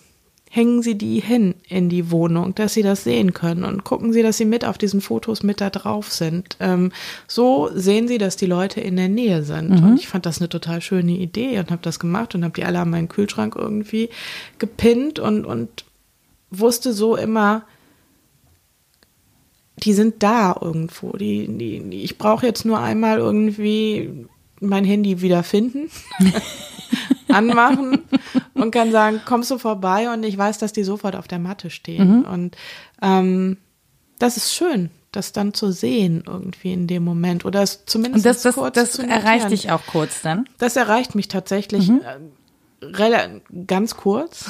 Naja, aber es ist ähm, ja auf jeden Fall mal, ne, es kommt ja durch. Irgendwie. Ja, es ist ein steter Tropfen hüllt den Stein im mhm. Zweifel irgendwo. Ähm, Im Großen und Ganzen ist es halt tatsächlich so, diese Phasen gehen ja auch irgendwann wieder vorbei. Also ähm, irgendwann schaffst du es aufzustehen und mal wieder irgendwie ein, ein Lebenszeichen zu bringen. Und ähm, ich habe das letztes Jahr auch gemacht. Ich habe mich drei Tage lang verkrochen und nur im Dunkeln gelegen und ähm, habe dann am vierten irgendwann morgens bin ich aufgestanden und habe gedacht, okay, alles klar, jetzt irgendwie muss, ich brauche was anderes. Also ich weiß, ich, ich kann ja auch gar nicht sagen, woher das kommt. Dann legt sich so ein Hebel auf einmal plötzlich mhm. um und ich habe geduscht, habe meinen besten Freund angerufen, habe gesagt, hallo, ich bin dann wieder da. Mhm. Ähm, ich würde jetzt mal versuchen, einkaufen zu gehen und wenn ich das ohne eine Panikattacke schaffe, würde ich mich freuen, wenn du gleich mit mir eine Runde mit dem Fahrrad drehst. Und er sagte, alles klar, sofort. Mhm. Soll ich für dich einkaufen gehen? Ich mache das. Und ich habe gesagt, nee, nee, lass mich das mal bitte selber machen. Ich muss mal gucken, was ich jetzt kann und was ich nicht kann. Und ähm, das ist gut, wenn sowas dann tatsächlich passiert. Und das müssen Freunde aushalten. Mhm in dem Moment, weil was anderes kannst du nicht machen. Anrufen, klingeln, ich würde die Tür nicht aufmachen. Mhm. Ich würde nicht ans Telefon gehen. Ich ähm, würde schon irgendwie einen Weg finden, dass, dass keiner an mich rankommt mhm. in dem Moment, weil ich das nicht ertragen kann. Ich Und es würde es im Zweifel ja vielleicht sogar schlimmer machen. Ja. Ne? Also dich noch mehr zurücktreiben an der Stelle. Ja. Ähm, das ist natürlich dann halt so ein, ja, das ist so ein sichtbares Ding. Mhm. Ähm, wobei ich auf der anderen Seite sagen muss, dass ich häufig Situationen hatte, ähm, gerade mein, mein bester Freund ist immer so, dass er immer sagt, so ja, aber, also der hat sich da, glaube ich, sehr lange sehr, sehr schwer mitgetan. Mhm. Ähm, und ich habe immer zu, zu ihm gesagt, du müsstest mich einfach mal sehen, wenn ich so einen Einbruch habe, dann, dann schnallst du, was da irgendwie los ist. Und ähm, das ist in meinem Fall ist das so ganz interessant. So auf der einen Seite irgendwie so der Wunsch, guckt es euch einfach an, das ist das Elend, das ist das, das da, da, da ist das Leid der Welt mhm. in dem Moment. Und auf der anderen Seite einfach so, ich kann das nicht ertragen, wenn ihr mich so seht. Mhm. Ähm, das ist auch wieder was, was total irrational ist, was man irgendwie nicht erklären kann. Aber wie gesagt, also was man auf, auf gar keinen Fall diese ganzen Sprüche wie kauf dir eine Tageslichtlampe, mach mal ein bisschen mehr Sport. Geh mal raus, ist doch schön draußen. Ja, genau. Ist scheißegal, ob wenn es schön draußen ist, ist es ja tatsächlich noch viel schwerer. Ja. Ähm, das ist ja auch nochmal irgendwie so ein Punkt. Man geht ja immer irgendwie davon aus, dass ähm, November, Dezember die Horrormonate sind, mhm. sind sie auch, mhm. ehrlich gesagt. Die meisten Suizide pass passieren an Weihnachten. Ähm, das ist so ein, so ein Ding, ja, Horror, es ist auch furchtbar, das ist auch, das sind meine Angstmonate, das mhm. beginnt bei mir schon im September, Oktober, dass ich mich vor diesen Monaten wirklich graue. Mhm. Ähm, aber gerade solche Zeiten wie jetzt, wo draußen die Sonne scheint, wo die Leute irgendwie im Park sind und grillen und durch die Gegend gehen. Das ist, ähm, das ist total absurd, wirkt das manchmal auf jemanden, der, der eine Depression hat, wo man dann irgendwie denkt, so meine Fresse, was ist denn hier los, ey? Die sind ja alle irgendwie, dass die, du fühlst dich manchmal wie in so einem Kitsch-Musical, dass man irgendwie so, und dein Gefühl, also ich meine, ich kenne, ich kenne eine einzige depressive Phase von mir tatsächlich. Ähm, und für mich fühlte sich das so an wie Ähm, alle können glücklich sein, nur ich nicht. Ja. Also das heißt, ich trage mich mit meinem Schmerz nach draußen und zu meinem Schmerz passt das Wetter einfach überhaupt Ja. gar nicht. Und ich fühle mich noch isolierter im Prinzip von allen anderen, weil mir alles wehtut und die können lachen und mir würde Lachen wehtun. Ich, Ja. Alles, was ich könnte, wäre weinen. Und es macht dich, ja genau, und es macht dich traurig, weil du denkst, warum habe ich das jetzt nicht? Warum kann ich das nicht genießen? Warum, warum nicht? Warum gehe ich jetzt hier gerade irgendwie lang? Und schön, dass ihr da alle grillt und schön, dass ihr da alle irgendwie lacht. Und ähm, da gibt es so zwei Sachen. Es gibt auf der einen Seite, ich kenne das, dass mich das total traurig macht, dass ich nur nach Hause möchte und weinen, weil furchtbar, habe ich nicht.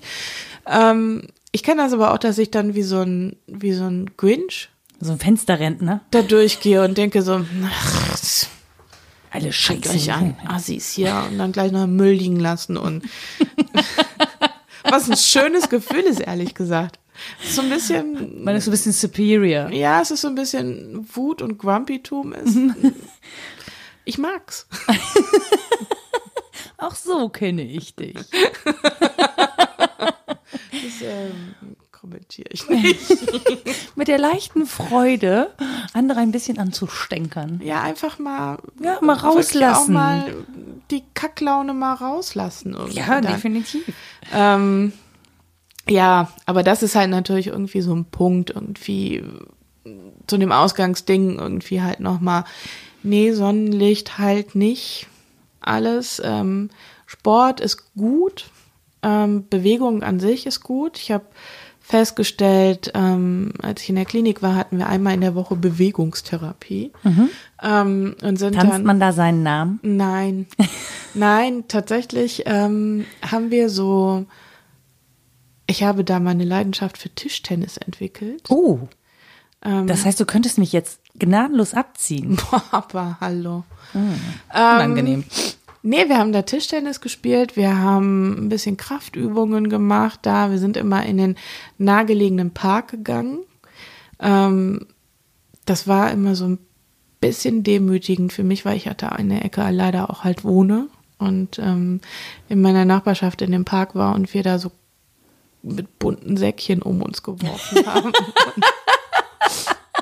Halt natürlich, wie man sich das so vorstellt. Da kommen die Lalas aus der Klapse und die machen jetzt Bewegungstherapie. Und äh, Du hättest sie einfach abwerfen können, dann wären die bewusstlos geworden und hätten sich an nichts mehr erinnert. wir haben versucht, uns gegenseitig abzuwerfen. Ja. Ja. tatsächlich, aber da ist der Therapeut immer eingeschränkt. Ach so, schade. gesagt, nein, richten Sie die Aggression nicht gegeneinander. Die Klappe! ja, das war wirklich so. Und wir haben die ganze Zeit, ich, war- ich, irgendeiner hat noch gesagt, warum nicht gegeneinander? Ich dachte, wir dürfen die nur nicht gegen uns setzen. Jetzt hier. Ähm, Aber das sind wahrscheinlich auch so die Momente, wo man so ein bisschen das Ganze auch wieder ähm, veralbern kann für Ja, sich total. selber, weil es einem ja auch irgendwie peinlich ist. Ja, also wir haben äh, im Park immer ein Spiel gespielt, das nannte sich Wikinger-Schach. Ja. Oh, das macht mich hochaggressiv. Also ähm, das ist wirklich ein ganz, ganz schlimmer Punkt in meinem Leben gewesen und ähm, bei uns äh, auch immer so eine funny Anekdote. Ähm, diejenigen, die entlassen wurden, durften sich bei der letzten äh, Bewegungstherapie immer was wünschen und ähm, einen zauberhaften Mitpatienten gehabt, ähm, der wusste, wie sehr ich ähm, dieses Wikinger-Schach hasse und hat sich das natürlich zum Abschied gewünscht und hat sich eine Stunde lang im Park darüber lustig gemacht und totgelacht, wie ich mit verschränkten Armen und finsterem Blick immer da stand und hab das auch, also man soll das ja rauslassen. Ja, Und ja, dann hab ich natürlich auch mal gesagt, was für eine Scheiße, ey, das macht keinen Spaß, das ist hier so affig und jetzt was, jetzt muss ich das auch noch durch die Beine nach hinten schmeißen, ihr habt's ja wohl nicht mehr alle, so, ja, ich kann das dann auch. Ja. Aber er wollte dir einfach nur die Gelegenheit verschaffen, nochmal ordentlich abzugrinchen. Ja, ja, das, äh, ich liebe ihn auch. Aber äh, tatsächlich ist es halt, ähm, Bewegung macht vieles gut. Oder, naja, nicht gut, besser macht es einfach. Also, ähm, wir wurden in der Klinik, wurden wir immer eingangs von den, mussten wir mal sagen, wie wir uns fühlen, was, wie es uns geht und dann halt ähm, zum Ende der Stunde dann halt nochmal. Und ich konnte wirklich sehr, sehr häufig, ähm, wenn ich am Anfang gesagt habe, nee, mir geht's nicht gut, ähm, hatte ich nach der Bewegungstherapie, das hört sich auch so bescheuert an, ähm, konnte ich danach sagen, doch, mir geht's ein bisschen besser. Ähm, weil das schon irgendwie hilft. Ich weiß nicht genau, was da, das kannst du wahrscheinlich besser beurteilen, was da Ja, aber da, darum, darum geht's jetzt, glaube ich, gar nicht, weil das Ding ist halt, klar, man weiß, dass es hilft, aber das Angebot hilft halt Ja. nicht. Das Problem ist ja, denjenigen, der gerade in einer schweren depressiven Phase ist, dazu zu kriegen, sich zu bewegen, damit es Ja. besser wird. Genau. Und dann wären wir wieder an dem Punkt, dass ich sage, nun geh doch mal raus, nun beweg dich mal, ja. Ja. Ähm, das aber so nicht funkt, also in der Form nicht funktioniert. Natürlich funktioniert Bewegung als, als Hilfe oder unterstützend zur Therapie, aber es ist halt total schwierig, jemanden, der wirklich gerade in einer ganz harten depressiven Phase ist, Ja. zum, zur Bewegung zu motivieren, ähm, weil das Druck ausübt. Das Genau. heißt, wie kann ich, äh, ne, selbst wenn deine Freundin kommt und sagt, so, ich frage dich gar nicht, wir gehen jetzt, ähm, muss das nicht zwingend helfen an der Stelle. Nee, sie kommt ja auch gar nicht an mich ran. Ja, ja genau. Und das, das ist das halt mal klar. Man weiß, dass das was bewirkt und dass das einen positiven Effekt hat. Aber es ist, glaube ich, die Schwierigkeit ist einfach denjenigen, der gerade in der depressiven Phase ist oder Episode, den dazu zu kriegen, sich zu bewegen. Ja. Und das ist ja so, man macht ja eigentlich genau alles, was nicht gut ist für einen. Ja, und das ist halt, du kannst im Umgang, kannst du wahnsinnig viel verkehrt machen. Weil natürlich auch viel verkehrt, also es wird ja auch ganz viel fa falsch verstanden. Ähm, ich glaube wirklich für, für Freunde, Angehörige ist in der Nähe bleiben, denjenigen auch so lassen und nicht aus den Augen lassen. Irgendwo so ein bisschen. Und ähm, schon irgendwie in guten Zeiten zu vermitteln, ich bin da und du weißt, dass du, dass du mich anrufen kannst. Aber ich werde jetzt nicht viel dazu sagen, weil ich das nicht kann. Und ich glaube, was auch wahnsinnig wichtig ist, ist Information, dass man einfach irgendwie guckt, wo kriege ich Informationen dazu her? Wie, wie ist eine Depression? Wie sich zumindest mal einen Wikipedia-Eintrag dazu durchlesen. Ähm, und halt einfach in, in Zeiten, wo es gut ist und wo es, wo man, wo es irgendwie geht, das Gespräch irgendwie suchen und sagen, hör mal, wie war denn das jetzt? Du warst jetzt drei, drei Tage lang irgendwie verschollen. Was hast du gemacht in der Zeit? Wie fühlt sich das an? Einfach. Und zwar ohne Vorwurf. Ja, einfach aus Interesse. Ja. Also Interesse irgendwo zeigen und ähm, ja, ich hätte jetzt fast gesagt Verständnis, aber eigentlich ist Verständnis Blödsinn, weil ähm, wie kannst du was verstehen, was du nicht, was du nicht fühlen kannst irgendwo. Ähm, ich finde, es ist immer so ein mit einer mit einer kleinen Funzel irgendwo in der Nähe stehen und sagen, hier ist übrigens Licht, ne, falls du es brauchst. So, Bevor du den kleinen C wieder stößt. ja, oder sonst irgendwas machst. Und ähm, das gelingt natürlich halt wahnsinnig schwierig oder, oder hm, gelingt wahnsinnig schwierig, ist auch schön.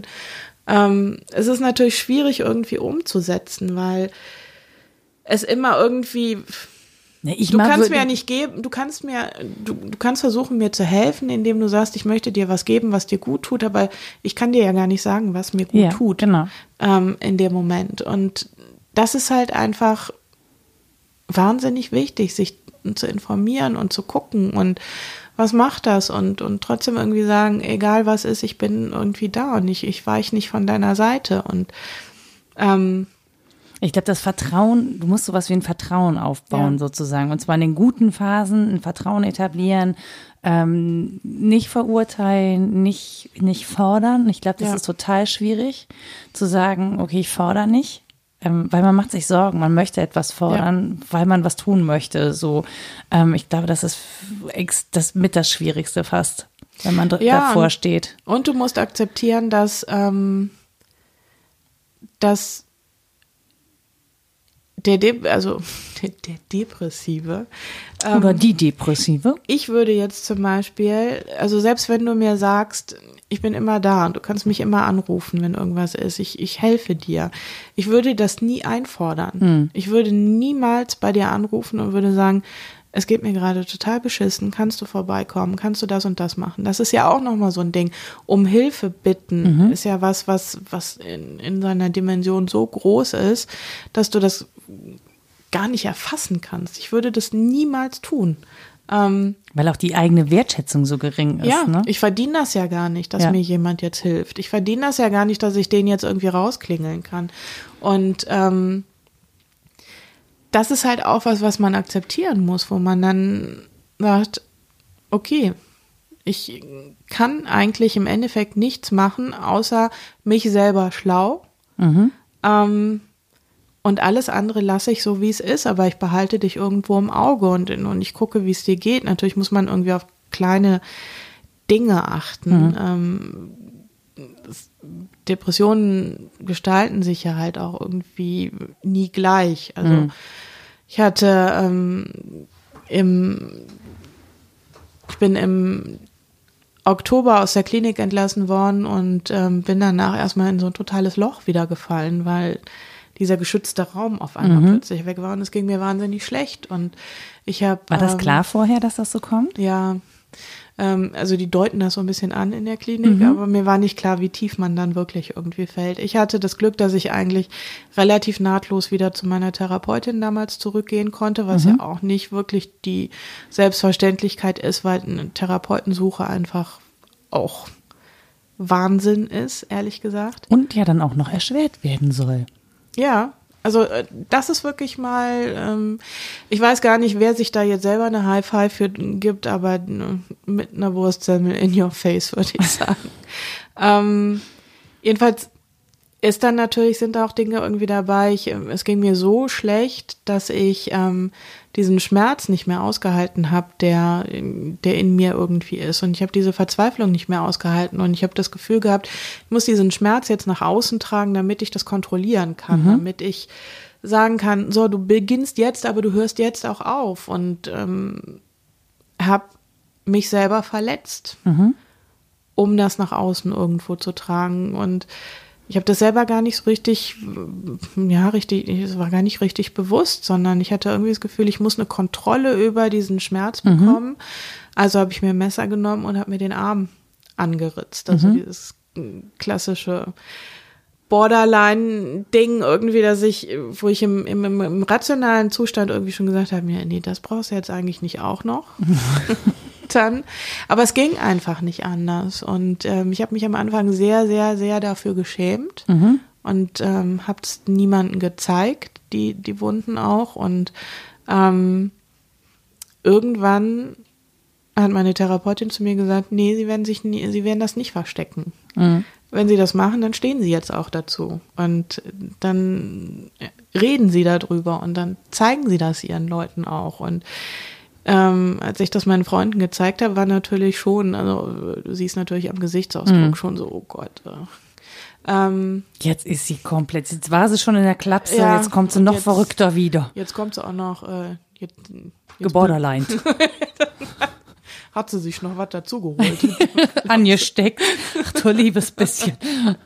Ich habe das tatsächlich ganz früher schon gemacht, bei dem ersten, ähm, bei dem ersten Ausbruch äh, meiner Depression. Es war damals tatsächlich auch so, ähm, mit einem Ereignis verknüpft. Meine Mutter ist damals gestorben mhm. und ich habe ähm, mir damals auch versucht, das Leben zu nehmen. Mhm. Rückblickend betrachtet würde ich sagen, war es wahrscheinlich eher so ein Hilferufding. Mhm. Ähm, aber die Selbstverletzung war damals auch schon dabei und ähm, das jetzt auch nochmal so zu haben. Aber es war für meine Freundin natürlich erstmal ein Schock, aber auf der anderen Seite auch für mich ähm, ist die Hemmschwelle anders geworden, mhm. weil ähm, ich dann schon irgendwie diesen Blicken irgendwie ausgesetzt war. Wenn ich einen Pullover anhatte, der jetzt nicht bis unten ging, dann habe ich schon gesehen, ging der erste Blick erstmal so ein bisschen auf den Arm dann irgendwo. Und mhm. ähm, das hat mich im Endeffekt davon abgehalten, das jetzt weiter irgendwie zu betreiben. Aber den Schmerz hast du ja dann immer noch. Ne? Ja, es ist, es ist eigentlich auch totaler Schwachsinn. Also äh, der geht ja nicht weg. Ja. Also ich kann natürlich irgendwie den für einen Moment irgendwie nach außen holen und kann den kontrollieren, aber der ist ja danach auch trotzdem immer noch da. Und das, das zeichnet ja auch irgendwie so ein bisschen aus, wie verrückt das ist, was mit deinem Kopf passiert mhm. in dem Moment. Ich habe einen Freund von mir, der, der seit langer Zeit auch schon sehr, sehr schwer depressiv ist, der schlägt sich selber, mhm. wenn, wenn er das nicht mehr aushält. Und das muss man ja irgendwie auch mal diese Dimension davon ist mhm. einfach auch schon, dass du, dass du Gewalt gegen dich selber richtest, um, um was zu spüren oder was oder also da, ja, irgendeinen Ausdruck zu ja, finden. Ne? Und das ist wirklich was, was ich sehr, sehr erschreckend finde, aber mhm. was dann halt auch für für Leute drumherum einfach irgendwie zu gucken, wie weit ist das eigentlich genau? Was, was passiert da eigentlich? Und ähm, meine Leute haben mir damit irgendwie einen Schutz gegeben, indem sie drauf geguckt haben dann. Und konntest du oder kannst du den Schmerz benennen inzwischen? Kannst du sagen, was, was, du musst es jetzt nicht sagen für uns, aber nur so um zu wissen, also kannst du, kann man in der Form damit umgehen, dass es einen Weg gibt, diesen Schmerz zu benennen und, und ihn so irgendwie aus dem Körper rauszuholen? Nee, eigentlich nicht. Das ist so ein, ich, ich würde jetzt auch gar nicht unbedingt, ich kann gar nicht sagen, was da so reinspielt irgendwie. Mhm. Das ist so ein, so ein unfassbares Gefühl von Einsamkeit ähm, nicht verstehen, nicht, nicht so ein bisschen. Ich habe letztens kam die unendliche Geschichte im mhm. Fernsehen und ähm, ich habe da irgendwie noch reingeguckt und dann habe ich gedacht, ah ja, stimmt, das große Nichts, mhm. was sich ausbreitet und was alles irgendwie verschlingt. Das stimmt. Mhm. Das ist tatsächlich irgendwie so ein bisschen so ein Nichts. Mhm. So ein gibt keinen, es gibt in den wenigsten Fällen gibt es wirklich einen Auslöser für ein, für ein Tief, mhm. was man dann irgendwie gehabt hat. Also ich hatte das zum Beispiel letzte Woche erst. Da bin ich zwei Tage zu Hause geblieben, konnte nicht arbeiten gehen, weil ich nicht aufstehen konnte. Ähm, und ich weiß gar nicht warum. Mhm. Ich kann es nicht sagen. Aber du könntest, du sagst jetzt, okay, das ist jetzt so. Also jetzt ist es, ähm, jetzt war einfach so, für mich war jetzt der Unterschied, dass ich keine Verzweiflung dabei gespürt habe. Ich bin morgens aufgewacht und mein Körper war wahnsinnig schwer. Mhm. Und ich habe mich einfach unfassbar erschöpft gefühlt mhm. ähm, und konnte einfach nicht aufstehen. Ähm, ich glaube, dass die Traurigkeit und die Verzweiflung nicht dabei war, so ein bisschen medikamentenbedingt, mhm. weil die mich auf einen ganz guten Spiegel irgendwie halten jetzt gerade. Ähm, trotzdem ist es halt einfach so ein, so ein ja, du bist halt einfach mal so komplett lahmgelegt. Mhm. Und diesen Schmerz an sich, ich, ich wüsste nicht, wie ich den beschreiben mhm. soll. Und ich weiß auch nicht, woher der kommt. Also es ist, ich habe nur eine Menge erlebt in meinem Leben und auch nicht, nicht schöne Dinge. Ähm, das ist das aber alles irgendwie nicht. Ich mhm. bin nicht, nicht ich habe keinen Schmerz. Weil die kannst du ja auch häufig benennen, ne? Ja. Also die, von denen weißt du ja auch und äh, wir haben ja auch schon darüber gesprochen, über einige davon. Ich weiß sicher nicht alles, aber ähm, da fand ich, warst du immer sehr klar darin, auch die zu benennen ja. und zu wissen, was das ist, genau. Und das ist das halt einfach, du kannst den Schmerz nicht benennen. Du mhm. kannst, du weißt nicht, woher der kommt. Also das ist immer dieses, ich bin jetzt auch ähm, am Montag von meiner Therapeutin gefragt worden, als ich ihr sagte, ich bin letzte Woche zwei, ähm, zwei Tage nicht zur Arbeit gegangen und habe insgesamt vier Tage irgendwie meine Wohnung nicht verlassen können. Samstag war ich mal kurz draußen, dann ging es mir aber auch nicht gut nachher. Du hast auch irgendwie kurz bei Instagram ja. ein kleines Lebenszeichen gegeben. Ja, ja, das ist das ist tatsächlich neu. Das habe ich jetzt auch gelernt. Mhm. Also ich habe früher das alles mit mir ausgemacht. Ähm, ich versuche das alles jetzt gerade so ein bisschen eher nach außen zu mhm. tragen, um halt irgendwie auch in meinem Umfeld vielleicht so ein bisschen Bewusstsein dafür zu schaffen. Und ähm, das war wirklich so. Ich bin am Samstag ähm, mit einer Freundin Kaffee trinken gegangen und dann es war alles in Ordnung und wir haben uns unterhalten und dann haben wir uns getrennt, ich bin noch einkaufen gegangen und dann ging es plötzlich nicht mehr. Dann wurde alles zu eng, dann wurde alles irgendwie zu laut und ich war extrem gestresst und, und habe das nicht richtig hingekriegt mhm. und war froh, als ich wieder zu Hause war und auf der Couch liegen konnte dann. Ähm, das ist aber genau der Punkt irgendwie. Du kannst diese Dinge nicht benennen. Es mhm. ist nicht, dass du. Meine Therapeutin fragte mich am Montag dann, gab es einen Auslöser? Und ich gesagt, nee, nee, gar nichts. Und ähm, das ist dann auch wieder dieses Verrückte. Das ist so ein bisschen auch wieder, was ich ja eben schon sagte, mit diesem Strampeln in der Lehre. Mhm. Du überlegst natürlich, gibt es jetzt einen Auslöser? War da jetzt irgendwas? Was hat mich da jetzt gestresst? Aber nee, da, da war einfach nichts. Und von heute auf morgen ist das einfach so. Und ich habe ein Buch gelesen von Matt Haig, heißt der. Ähm, ich, ich komme gerade nicht auf den Titel. Jetzt. Können wir nachreichen. Ja. Kommt auch in die Show Notes. Ist ein super Buch übrigens. Ähm, der hat tatsächlich, ähm, siehst du jetzt, ist es weg? Du hast ein super Buch gelesen von Matt Haig und ich glaube, es ging um diese Auslöser, die man nicht benennen kann. Ja, ähm, Und ich hätte jetzt erwartet, dass er sowas ähnliches hat und das irgendwie so beschreiben kann, vielleicht. Ja, nee, es ist nett, dass du mir hilfst, aber es ist jetzt gerade wirklich weg. Es ist eine, es ist ein Versuch. ähm, Ich habe es nicht gelesen, aber vielleicht ich lese es einfach und dann treffen wir uns nochmal. ja, alles klar. Und dann reden wir über dieses Buch. Nee, was ich mich noch gefragt habe, ist, du sagst ja, du warst zwei Tage nicht bei der Arbeit. Das heißt, du arbeitest ja normal in der Regel. Ne?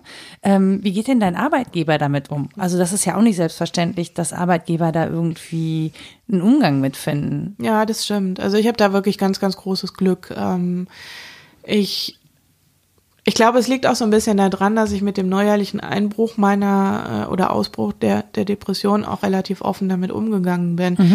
Ähm, ich bin, im, bin bei einem großen Unternehmen. Ähm, die bieten natürlich dann halt auch sozial ähm, viel mehr Möglichkeiten, wenn man muss sich jetzt nicht wirklich dann so große Angst machen, dass man Geldeinbußen hat und sowas alles. Aber prinzipiell ist es schon, ich merke jetzt gerade im Umfeld von meinen Chefs, sie verstehen nicht so richtig, was da passiert, fragen aber nach und, und akzeptieren das auch irgendwo. Ähm, Was ja schon mal ein erster Schritt ist. ja, das So. ist, also da bin ich wirklich sehr, sehr dankbar. Und äh, die sagen auch immer, das war auch letztes Jahr mit der Klinik auch so, dass sie halt immer zu mir gesagt haben, das Wichtigste ist, dass du wieder auf die Beine kommst und alles andere findet sich jetzt auch. Also ich habe da wirklich eine Menge Rückhalt, was wirklich richtig, richtig gut ist. Und ich habe jetzt ähm, im Jan, im, ja genau, Ende Januar zum Februar hin habe ich meine Arbeitszeit reduziert. Ich hab, arbeite jetzt 80 Prozent ähm, im Moment, weil ich einfach gemerkt habe, das geht einfach gar nicht mehr. Ich kann das, ich kann Vollzeit im Moment überhaupt nicht arbeiten. Ähm, die haben immer schon ihr Verständnis und sagen, es ist toll, wenn du was für dich tust und, und wenn du wieder auf die Beine kommst. Trotzdem habe ich natürlich ein wahnsinnig schlechtes Gewissen, Absolut. wenn ich dann wie letzte Woche zwei Tage irgendwie sage, "Ha, ich kann nicht kommen. So, Ich kann nicht kommen, weil ich, meine Arme und Beine sind zwar dran, aber Ja. es geht nicht. ich kann nicht kommen, weil ist nicht. Ne? Mhm. Halt einfach. Und das war aber ganz gut, glaube ich, dass ich immer offen damit umgegangen bin. Auch wenn sie es nicht nachvollziehen können, wissen sie halt einfach, okay, wenn sie sagt, sie kann nicht, dann kann sie wirklich nicht kommen. Und ähm, da habe ich ganz, ganz großes Glück und ähm, da merke ich auch, da bin ich wirklich echt dankbar. Aber es könnte ja, es könnte ja auch für andere grundsätzlich so sein, ne? Also es ist jetzt nicht, dass es ein riesen, riesen Zugeständnis ist. Also jeder von uns ist irgendwie ersetzbar. Ich merke das bei meinem Arbeitgeber auch. Da sind relativ äh, viele äh, Frauen und Männer mit Kindern, die dann spontan ausfallen, weil Kinder krank sind. Und das gilt tatsächlich da, wo ich arbeite, auch für äh, beide Geschlechter, was ich sehr schön finde, ähm, dass sie mal zu Hause bleiben. Und äh, dann wuppen wir das eben im Team.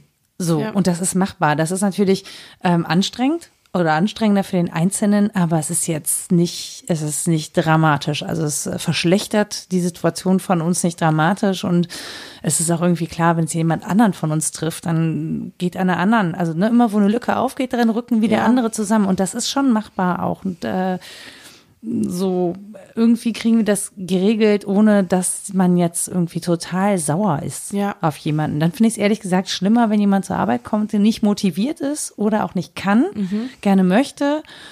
Und dann kannst du sozusagen erst eingreifen, wenn die Person weg ist, weil du merkst, da geht's nicht gut. Ja. Das finde ich anstrengender persönlich. Ne? Vielleicht ist es auch gemein, ähm, weil so, aber man ist so, ich finde das so ein bisschen übergriffig, wenn jemand dann schon da ist und du g- putzt sozusagen nochmal hinterher. Das ist irgendwie so ein bisschen, das ist viele Leute, die nochmal mit dem Finger überall drüber gehen und dann die Ecken nachfeudeln. Das geht Ja, auch nicht. Ja, nee. ja, ich glaube wahrscheinlich, ich persönlich habe Glück, es gibt wahrscheinlich auch andere Fälle Ja. da, also wo weniger Verständnis am Tag ist. Aber das ist auch was, gerade in Bezug auf den Arbeitgeber finde ich, ähm, da ist so ein Bewusstsein auch wahnsinnig wichtig mittlerweile. Und ähm, ich merke, wie sich bei uns im Unternehmen so ganz langsam da was tut, dass man jetzt irgendwie, ähm, also wir hatten Gefährdungsbeurteilung für Leute, die auf die im Außendienst irgendwie arbeiten. Ähm, seit letztem Jahr gibt es auch irgendwie Gefährdungsbeurteilung für psychische Belastungen am Arbeitsplatz. Das ist schon mal was ganz Neues irgendwo. Und Das finde ich ist wahnsinnig wichtig, weil ich glaube, dass das wirklich immer mehr zunimmt irgendwo auch. Oder beziehungsweise es ist so die Frage, die ich, die, die habe ich heute noch im Kollegenkreis diskutiert, dass wir gesagt haben, nimmt das wirklich zu oder sprechen jetzt nur mehr Leute mhm. darüber? Und ich glaube, dass es wahrscheinlich mehr zunimmt, weil in, in vielen Branchen oder in vielen Berufen einfach der Druck immer weiter ansteigt. Ähm, Leistung zu bringen, zu funktionieren. Und das ist so ein bisschen das, was ich eben angesprochen habe, dass man sich selber irgendwie hinterherhetzt. Und mhm. das ist so, so ein bisschen, irgendwann geht dir einfach die Puste aus. Mhm. man nennt es ja immer irgendwie so schön, dieses ähm, Burnout-Syndrom. Mhm. Ich bin da so ein bisschen zwiegespalten. Ich hm, sagt, darf man wahrscheinlich nur hinter vorgehaltener Hand sagen, aber es ist irgendwie Dann so ein halt bisschen. die Hand vor. Ja, es ist vielleicht so ein so eine Modediagnose. Ja, das ist wie ADHS für Kinder. Ja, ich glaube tatsächlich, ein Burnout an sich, wahrscheinlich laufen da irgendwelche Therapeuten Sturm, aber das ist für mich in meiner Empfindung eigentlich gar kein, keine eigene Diagnose, sondern es ist für mich ein, ein erster Schritt in eine Depression, mhm. die man irgendwo macht. Und ähm, ich glaube, es nimmt aber immer mehr zu. Also ich habe alleine bei mir in, in meiner Abteilung ähm, kenne ich mindestens zwei, die mhm. mit Depressionen schon seit Jahren irgendwo unterwegs sind. Und, Und tauscht ihr euch aus? Also ja. gibt es eine Möglichkeit, dass, weil ihr euch erkannt habt oder? Ja, wir haben uns ähm, im, im Waschraum neben der Toilette haben wir uns geoutet und seitdem stecken wir uns immer Zettelchen zu. Wie geht's dir heute? Nee, tatsächlich. Was aber ja schön ist tatsächlich, irgendwie zu wissen, ne, okay, hier sind auch Leute, die wissen ja. genau, was los ist und denen brauche ich nicht fünf Stunden lang erklären, was jetzt passiert ist. Denen reicht im Zweifel ein Blick, um zu ja. checken, okay, so ist es heute. Alles ja, klar. Genau. Und das ist halt einfach wirklich so ein, ähm, das ist ganz gut zu wissen, dass man nicht alleine ist. Aber trotzdem glaube ich halt, wie gesagt, das ist für Arbeitgeber unerlässlich, das Thema auch mit auf die Agenda mhm. zu nehmen. Psychische Gesundheit bei, bei, bei den Insassen, wollte ich schon sagen. bei den Insassen einer Firma. Äh, so. Das war ähm, Freud. Hallo. nee, ist alles total super bei uns.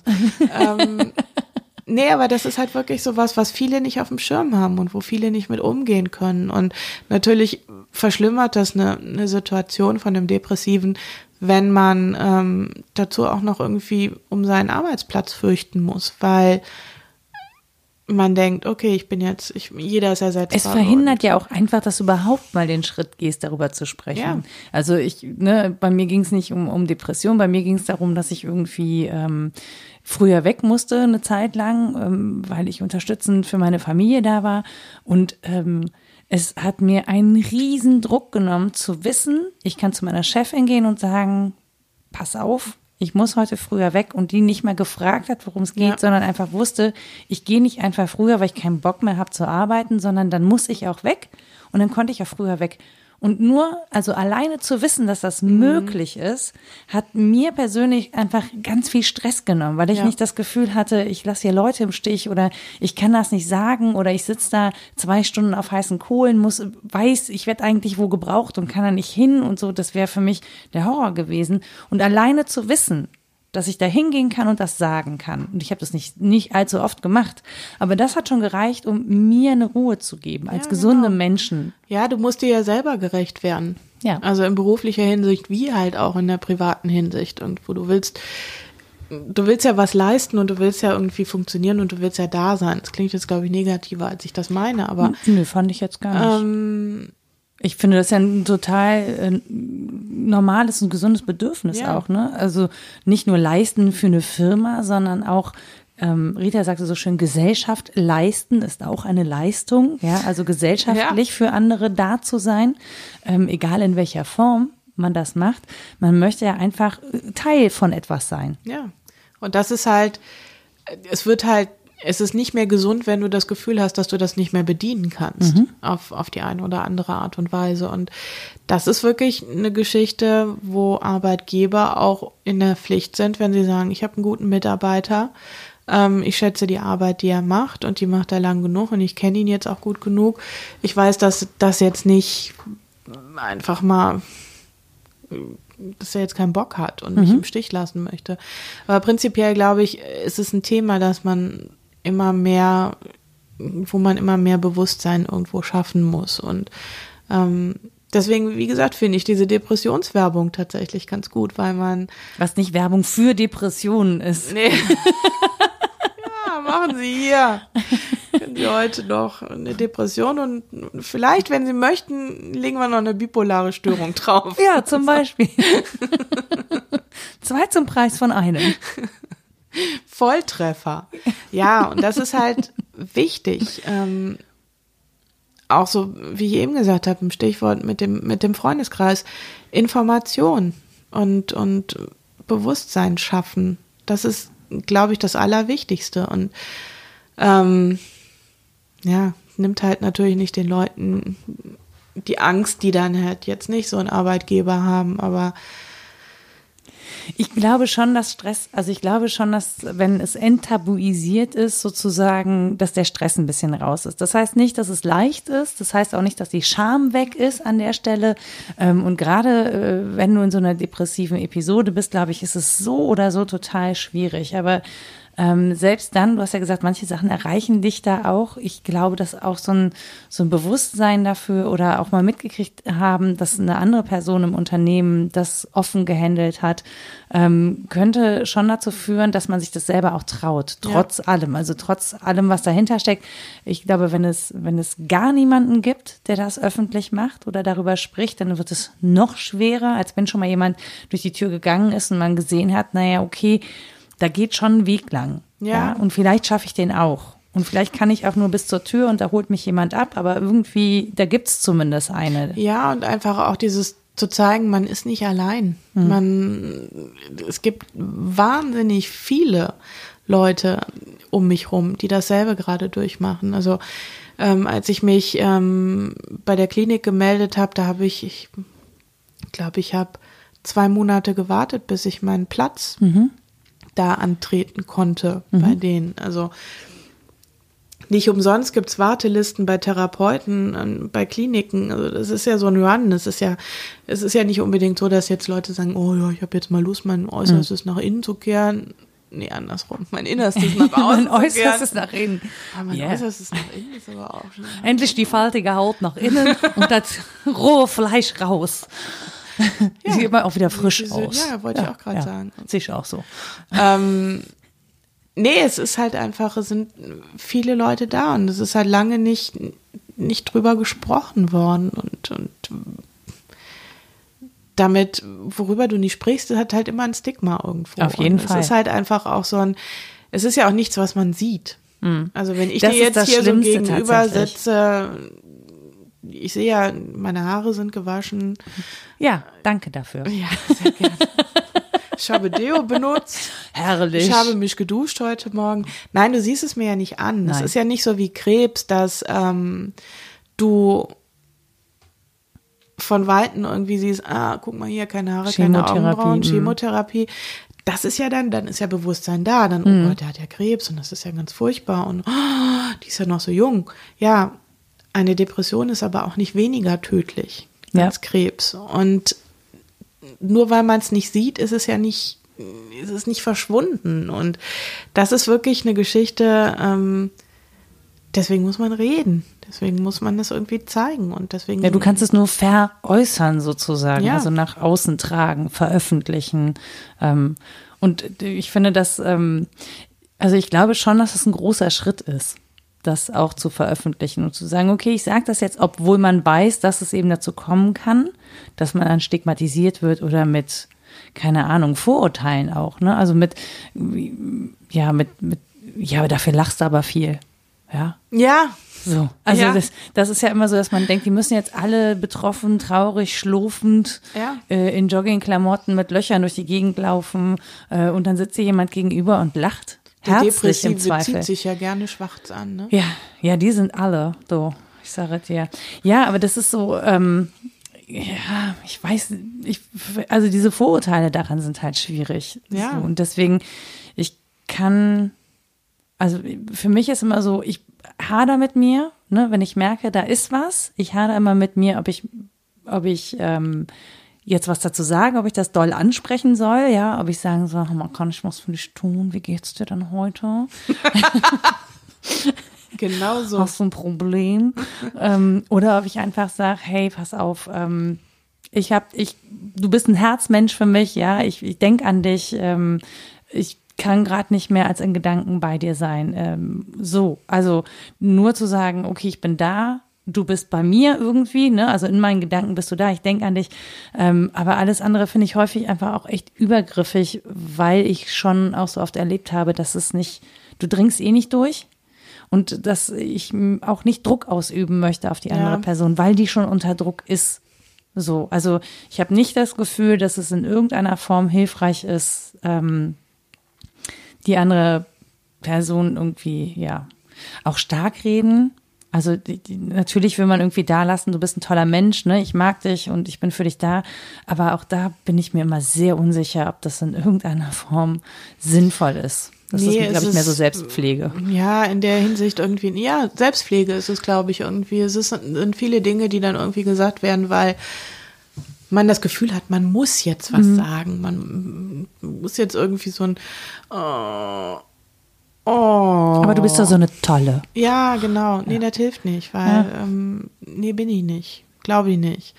Ähm, In der Situation. ja. ja, die Selbstabwertung und so. Mhm. Wir üben das hier. Wir üben das, wir üben das sozusagen live on air. Eigentlich ist das hier ein Therapiegespräch. echt cool. Seit wann bin ich, weiß noch nicht, für Therapeutin? Den Bock zum Gärtner gemacht an der Stelle. Weiß nicht, ob das so eine gute Idee ist, ehrlich gesagt. Nein, prinzipiell glaube ich, ist es wirklich, ähm, das ist wieder dieses Thema Einsamkeit. Man macht das halt alles irgendwie mit sich selber aus oder halt mit seiner Therapeuten. Ähm, sofern man denn eine bekommt, dann, Genau.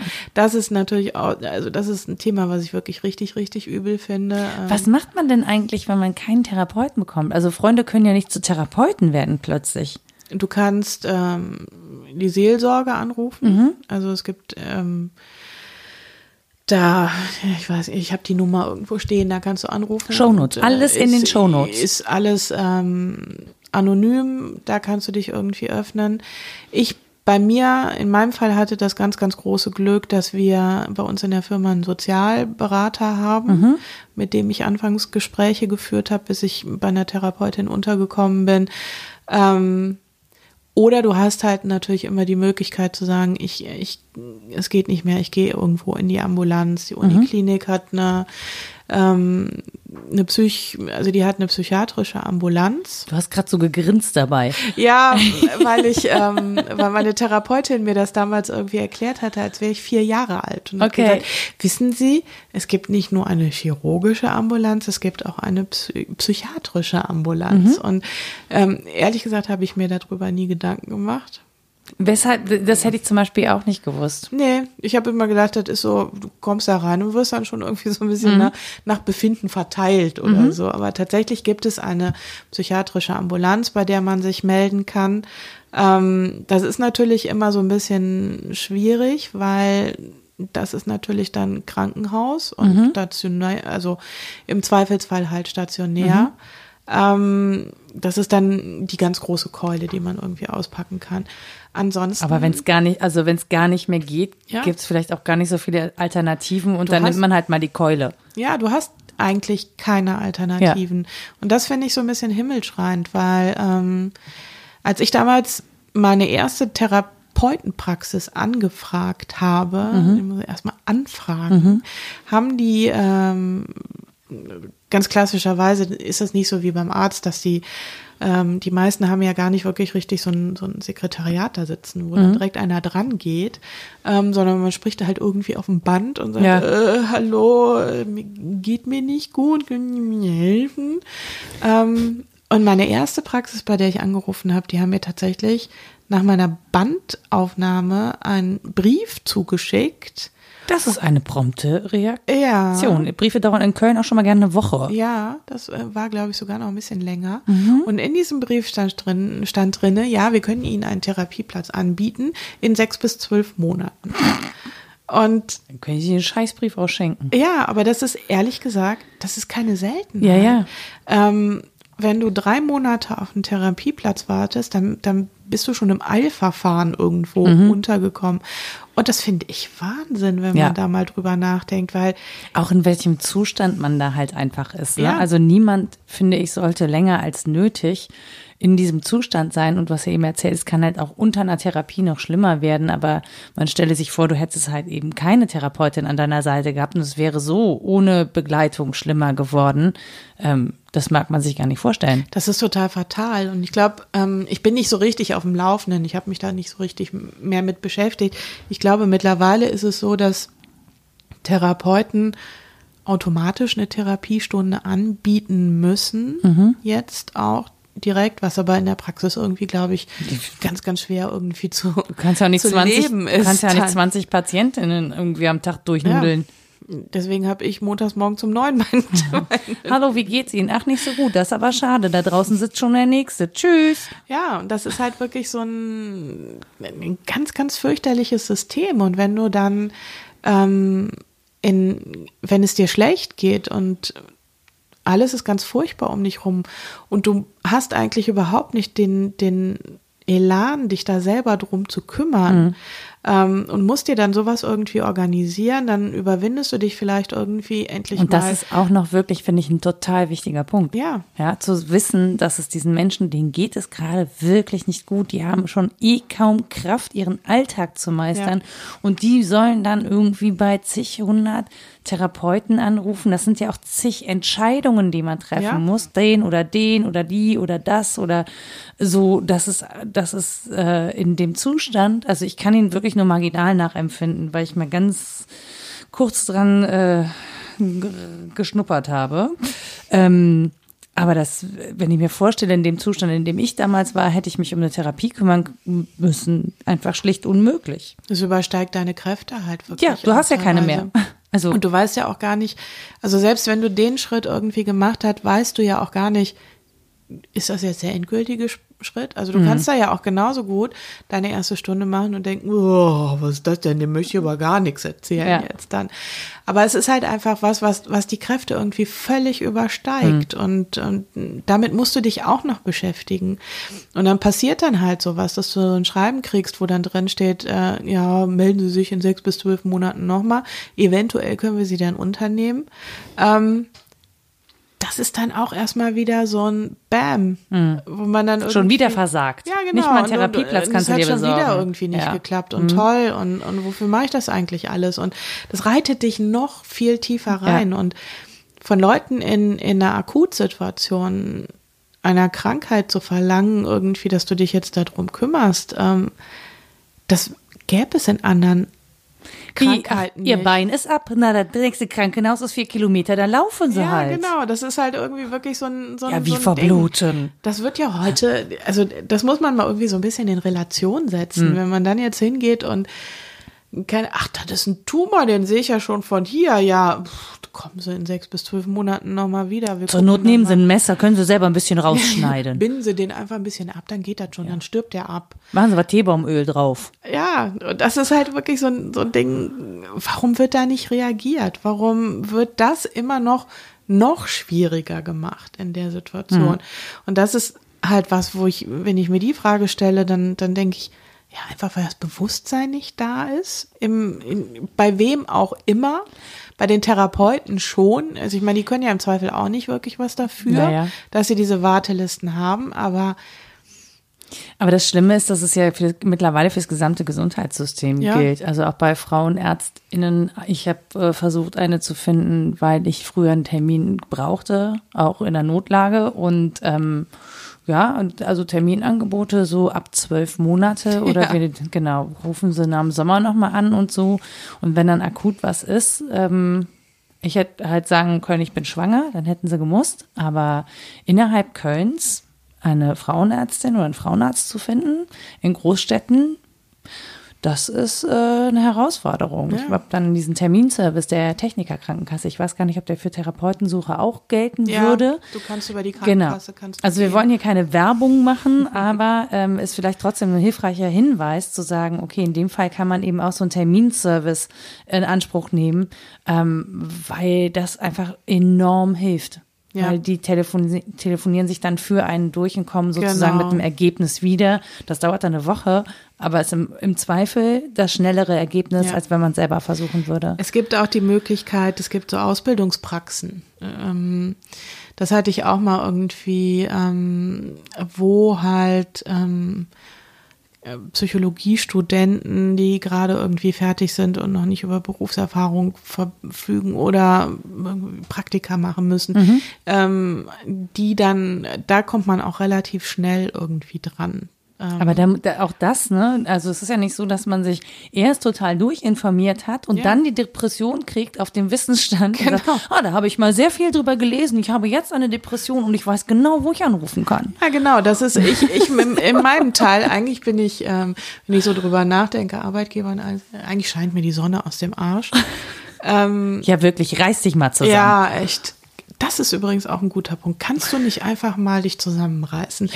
Ähm, nein, ich habe das Glück gehabt, dass, dass eine meiner engsten Freundinnen ist äh, Kinder- und Jugendtherapeutin. Natürlich kriege ich dann durch die halt irgendwie Ja. solche Tipps, aber ähm, trotzdem musst du halt irgendwie selber gucken. Und, Definitiv. Ähm, was man alles hört. Ich hatte einen Therapeuten angerufen damals, der sagte irgendwie so, ja, Sie können morgen können Sie einen Termin haben. Und ich schon so, oh. und dann sagt er so, sind Sie denn privat versichert? Und ich gesagt, nee, Kasse. Ach so, ja, nee, dann in einem halben Jahr. Und auch nicht bei mir, sondern bei den Azubis. Und dann denke ich mir wirklich immer, Du bist doch Therapeut. Danke. Danke. Anscheinend auch kein guter.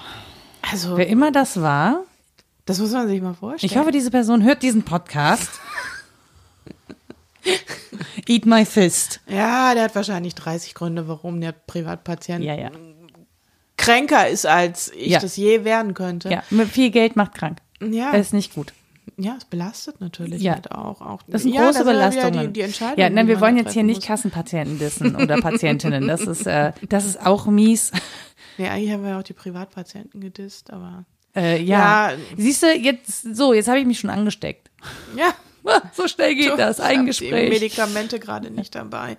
Wir essen einfach noch so ein Bananenbrot mit Oh ja. Schokolade. Ja, das ist eine gute Idee. Also nicht, dass das, ich würde das jetzt nicht als Medikation empfehlen, aber ja, ey, ich muss dann halt natürlich so ein bisschen Medika äh, Psychopharmaka machen auch.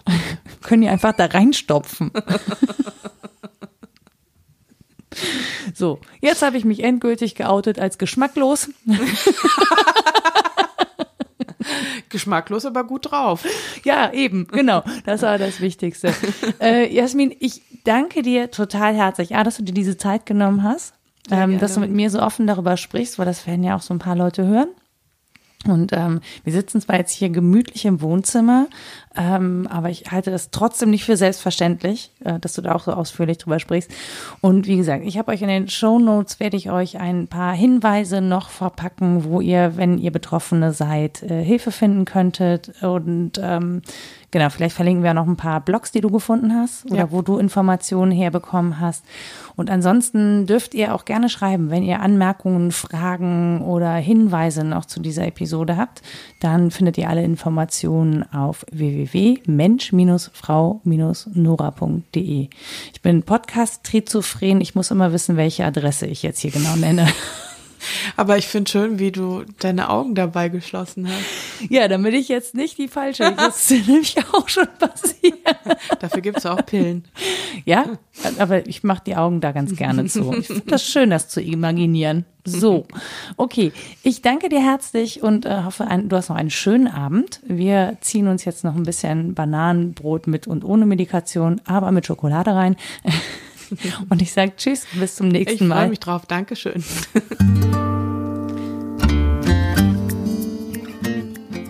Das war Mensch, Frau Nora. Zu Gast Jasmin Faust. Musik Anja Arnold. Mehr Informationen zu dem Thema erhaltet ihr unter www.mensch-frau-nora.de oder ihr schreibt mir auf Twitter unter @fraunora. Wenn euch dieser Podcast gefallen hat oder diese Episode, dann lasst mir doch gerne eine Bewertung oder ein paar Sternchen da. Das könnt ihr überall da machen, wo ihr euren Podcast hört, also zum Beispiel bei iTunes, bei Spotify oder in der ein oder anderen Podcast-App. Ich freue mich über Empfehlungen, entweder so direkt an Freunde, so im Gespräch, ne?